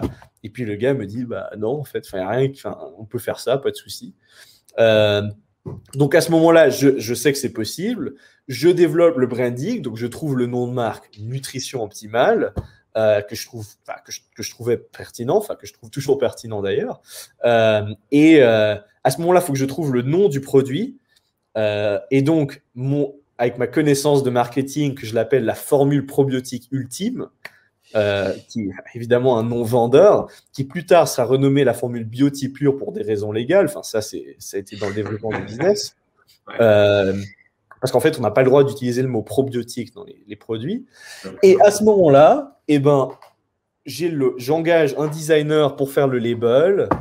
Il fait le label, je l'envoie au gars, je passe ma première commande. la quantité minimum, euh, je crois que c'était 1000 unités. Donc, en fait, il m'a juste fallu 10K pour faire la première commande. J'avais bah, un peu des, économies, donc ça allait. Et puis, euh, je place cette première commande. Et à ce moment-là, pendant que le machin est développé, je dois écrire ma vidéo de vente. Parce que je savais qu'il fallait faire une vidéo de vente. Euh, et à ce moment-là, probablement la période la plus focus de toute ma vie. Il faut s'imaginer le contexte. Hein. Je suis dans mon appartement à Varsovie je connais une personne à Varsovie qui est mon pote, qui en plus travaille la journée. Donc euh, voilà. Donc je suis dans mon appartement à faire mes recherches, à essayer de trouver mon hook, trouver mon angle. Finalement, je trouve l'angle parfait pour la vidéo. Je me mets à écrire. Le truc s'écrit tout seul. Je veux dire, à ce moment-là, tu as toute l'expérience accumulée au fil des années qui se la flore intestinale, tout ce que je connais dessus, le copywriting, tout ce que je sais sur l'acquisition de trafic en travaillant avec mes clients, tu as tout qui se rejoint, quoi. Et je veux dire, la page de vente s'écrit elle-même, euh, la, la vidéo de vente, pardon. Je tourne la vidéo de vente moi-même, donc vraiment lean startup, quoi. Tout qui est fait, homemade, blablabla. Euh, la première commande est prête, on l'envoie au centre de livraison euh, et je lance la vidéo de vente très très vite. Et là, euh, donc à ce moment-là, ça, nous, ça nous mène à début octobre. Donc début octobre, j'avais été invité en fait par ce client à donner un atelier marketing que j'organisais moi-même. D'ailleurs, qui était impressionnant parce que juste cet atelier de deux jours, j'avais gagné à peu près 20 000 euros, je crois. Donc c'était déjà parce que les gens commençaient à connaître mon expertise. Euh, un atelier où tout le monde m'avait dit c'est génial, etc. Que, que c'est toi qui facturais à ton client, que tu facturais aux gens non, j'ai facturé. En, fait, j'avais un ami qui avait fait la promotion de l'atelier. Et puis il m'avait dit, euh, écoute, je sais que les gens vont l'adorer, donc même pas besoin de me donner de commission parce qu'il savait que je démarrais. Et puis il me disait, enfin, tu tu me donneras des clients, donc pas de souci. Super sympa le gars, que, faudrait que je recontacte d'ailleurs, mais très sympa. Et euh, et donc à ce moment-là, début octobre, je me souviendrai toujours, je suis à Paris, 1er octobre, euh, j'avais Taboula qui m'avait, euh, j'avais un compte sur Taboula, on lance les pubs, donc je le lance le soir, le lendemain les pubs démarrent, je me lève, check Stripe et je vois, 8, je crois que c'était 800, l'équivalent de 800 dollars le premier jour. Et là, c'était hallucinant. On avait dépensé 200 dollars en pub, on avait fait 800 dollars de revenus. Et donc, bien évidemment, pas du tout, ça vient pas dans ta tête de faire un e-commerce traditionnel. Tu vas faire ça sur une page de vente avec une vidéo de vente, tout, tout scrapé, etc. Parce que c'est ce que tu savais faire, parce que c'est ce que tu connaissais aussi. Que personne ne faisait à l'époque. Mhm. Euh, et voilà, on en revient toujours à cette idée où ça me dérange pas de faire des trucs, même si personne le fait. Moi, ce qui, je veux juste que ça ait du sens, quoi. Euh, et donc, à ce moment-là, euh, donc, je commence à parler à mon account manager. Je lui dis euh, Ah, mais combien de temps tu penses qu'on peut maintenir ça, etc. Et puis lui, il me dit Non, non, non, mais attends, là, tes pubs, elles ont capé à 7 heures du matin. Donc, si tu uncapes le budget, le budget avec ce qu'on a actuellement, enfin, je veux dire, il n'y a aucune limite à ce que tu peux dépenser, quoi. Et là, évidemment, je commence à faire les chiffres dans ma tête, blablabla. Bla, bla. Euh, et donc, en fait, à ce moment-là, la seule question, ça devient un truc de cash flow, c'est-à-dire, euh, bah, je peux pas directement dépenser 5K par jour. Enfin, je veux dire, je gagnais bien ma vie, mais bon, j'étais pas, je venais de démarrer, quoi. Mmh. Euh, et donc, à ce moment-là, bah, pendant en, en, en octobre, novembre, décembre, enfin, octobre, novembre, décembre, on maintient aux alentours de 30-40K par mois de revenus, avec dépenses pub, évidemment. Donc, le problème, des, des millions de problèmes parce que plus de commandes que ce que je pense, il faut commander des produits, il y a un délai pour commander les produits, donc j'apprends quand même à gérer un business. Quoi. Je commence à engager les gens en support client. Pourquoi est-ce que je peux les engager? Bah, Parce que dans Kindle, j'avais l'habitude sur Upwork qu'on peut engager des gens, blablabla. Mm. Donc je trouve des personnes pour le support client. Euh, et alors, donc, octobre, on était à 30K, je crois, novembre, 40K. Ensuite, décembre, j'ai un peu le cash flow de booster, donc on arrive à 100K de revenus, ce qui était déjà quand même. Euh, enfin, à ce moment-là, je commence à me dire, waouh, c'est vraiment, c'est un truc important, quoi. Et en janvier, il y avait un ami que j'avais eu, que j'avais rencontré via un autre ami euh, qui avait un business en ligne, qui, qui tournait depuis très longtemps. Enfin, il gagnait très très bien sa vie. Et puis, euh, en fait, je vivais avec lui à Barcelone. Enfin, on a, on a pris un appartement ensemble qui était un truc de luxe, etc. Et, et puis à ce moment-là, lui, il me dit, mais pourquoi est-ce que tu ne montes pas les pubs quoi? Je lui dis, eh, écoute, je ne peux pas non plus dépenser 5K euh, par jour tous les jours. Je n'ai pas le cash flow. Quoi. Euh, et puis lui, il me dit, écoute, mais moi, je te prête l'argent. Enfin, si, tu peux gagner, si tu peux faire un retour aussi vite, euh, pas de souci. Et donc à ce moment-là, ce pote, me, on fait un truc sans contrat, entre amis, etc. il me dit, tu me donnes cet argent, et puis après, si tu me donnes 10% dessus, tranquille. Quoi. Et donc, l'argent est pris. Et là. Combien, combien tu vas investir en, cash du coup de pub supplémentaire bah, À ce moment-là, on décape. Je décape les campagnes. Donc, on commence à dépenser euh, 3, 4, 5K par jour, enfin tous les jours, quoi, parce qu'en native, c'est régulier. Et derrière, le revenu, 14, 15, jusqu'à 20K par jour. Hmm. Euh, le mois de janvier, 450K de revenus. Euh, évidemment, enfin, le premier mois, quoi, 154 bénéfices, c'était de la folie. Euh, moi, je, je vole dans les. Enfin, je suis, euh, je suis au plus qu'au paradis, là. Je suis le, c'est le stade. Ton arrogance, ton arrogance est ouais, l'arrogance. Mais t'imagines quand même, le, je pas. Enfin, tu fais un, un backdrop. 12 mois avant, janvier 2016, je gagne 1000 dollars par mois en écrivant des pages de vente de M, 3 petits points. Hmm. Ok. 12 mois plus tard, je gagne 150 000 dollars de bénéfices le premier mois, presque un demi-million de revenus. Et j'ai, bah à ce moment-là, je viens d'avoir 19 ans. Non, je viens d'avoir. Putain, quel âge j'ai à ce moment-là? Je viens d'avoir 18 ans. J'ai toujours 18 ans, puisque c'était ouais, début 2017, j'ai toujours 18 ans. Et je me fais un mois à 454 de revenus. Et là, à ce moment-là, pour moi, c'est évident. Il faut grandir le business, améliorer les, euh, les marges. Est-ce que tu t'es rendu compte de cette croissance hyper rapide et, qui n'a complètement aucun sens et que tu étais vraiment en train de chiffrer quelque chose de fort Ou est-ce que tu es tellement dans le process que tu réfléchis même pas à te dire ah, non, bah, le truc, c'est qu'en plus, c'était assez automatisé parce que j'avais les personnes au support client, les pubs, elles tournaient, donc il fallait que j'optimise un peu. Mais à ce moment-là, le travail qui est requis pour maintenir le machin, ça, c'est un peu un thème dans ma vie, quoi. C'est qu'une fois que je crée un truc, je crée des trucs qui sont assez susté, enfin, enfin, qui sont systématiques.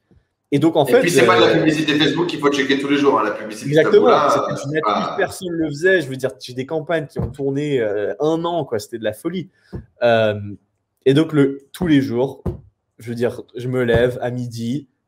on a déjà fait 5-6 cas, parfois plus. et donc, bon, à ce moment-là, il y a plusieurs thèmes qui se développent. Premier thème, tu as l'arrogance qui. Au début, ça allait. J'étais assez encore raisonnable, mais petit à petit, c'était pas un truc où du jour au lendemain, je me pense une meilleure, mais petit à petit, tu as une sorte d'arrogance qui se construit. Et c'est vraiment un truc, c'était très vicieux parce que, évidemment, ça a commencé quand j'ai quitté le lycée, où j'avais encore les pieds sur terre, mais il y a un truc qui commence à se développer où je me dis, je suis invincible, je suis meilleur que tout le monde. Mais, mais c'est très, très progressif. Donc ça commence à monter un peu en ce mois de janvier où les trucs décollent vraiment. Mais je dirais, jusqu'à septembre 2017, c'était encore raisonnable. Mais tu vois, ça monte progressivement, mais les symptômes n'étaient pas encore présents. Donc ça, c'est le premier thème. Par contre, le deuxième thème, c'est que tu as eu ma motivation à ce niveau-là, c'est 1000 sur 100. Donc, euh, je lis tous les livres que je peux sur la stratégie de business, comment maintenir ça, comment faire augmenter nos marges, etc. Euh, et donc, euh, mais tout ça, donc ce petit truc de l'arrogance qui au début ne, se manifeste d'aucune façon, ça monte jusqu'au point où, je crois que c'était vraiment fin août, où en fait le, verre, c'était la goutte qui a fait déborder le, verre d'eau, où euh, en fait en août, on avait eu un mois, parce que jusqu'en août, j'étais encore assez raisonnable, tu vois, je calculais nos, euh, je calculais nos dépenses proprement, etc. Mais il y a un côté, j'étais rentré dans ce cercle de toujours plus, tu vois.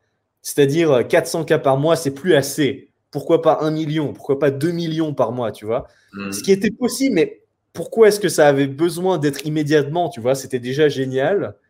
Et donc, je suis rentré dans cette dynamique où, euh, en plus, je voyais le cash qui s'accumulait sur mon compte, etc. Donc, première dynamique qui s'installe, c'est que je commence à dépenser trop. Ça, c'est le J'économise quand même. Il y a un côté où j'investis quand même. Donc, enfin, je, m'en sors. Que, enfin, je sais que. Mais il y a un quoi. C'est tellement surréel. Voilà, ma network augmente quand même. Donc, je veux pas. C'est pas non plus complètement noir ou blanc, mais mes dépenses montent, montent trop quand même. C'est-à-dire, euh, je rentre dans un cycle où euh, dépenser 30 ou 40 k par mois, c'est acceptable. Quoi. Ce qui n'est pas du tout acceptable. Je veux dire, il n'y a aucune raison de dépenser ça à 18, 19 ans, quoi. Donc ça, c'est la première dynamique qui s'installe. Deuxième dynamique qui s'installe, euh, bah oui, c'est en fait ces dépenses qui augmentent. Et donc le, la goutte d'eau qui fait déborder le, verre, c'est quand en septembre, je décide que je vais aller m'installer à Los Angeles. Euh, et donc là, je vais voir sur Airbnb et je vois une villa pour laquelle c'est la première villa dans laquelle j'ai été en septembre, c'était 40K. Tu vois. Et là, là, c'est le truc où c'est tu vois, jusqu'à présent, c'est stupide, mais 30 ou 40 cas par mois, ça pouvait se justifier avec ce que je gagnais. Tu vois, c'est, c'est, pas intelligent, mais ça avait encore du sens. Mais là, quand je débarque dans un Airbnb, c'était pas la fameuse villa qui a fait le scandale au passage. Il y en avait une avant qui était en septembre. Donc j'arrive dans le Airbnb et à ce moment-là, j'en ai plus rien à faire. 40K. je dépense pour la villa, je me dis, oh, j'ai le cash, pas de souci. Et là, là, ça devient trop, tu vois. Parce que Parce là, que tu vas dépenser du coup entre 60 et 80 000 par mois. on arrive presque à 100K pratiquement à ce moment-là. Enfin, c'était de la folie, tu vois, les tables dans les boîtes de nuit, enfin, total, quoi. Euh, à ce moment-là, Mais en même Euh, temps, t'as tellement l'impression que tu, tu, tu plies le game. je suis invincible. Il n'y a, Ah oui. a rien, rien ne peut m'arrêter.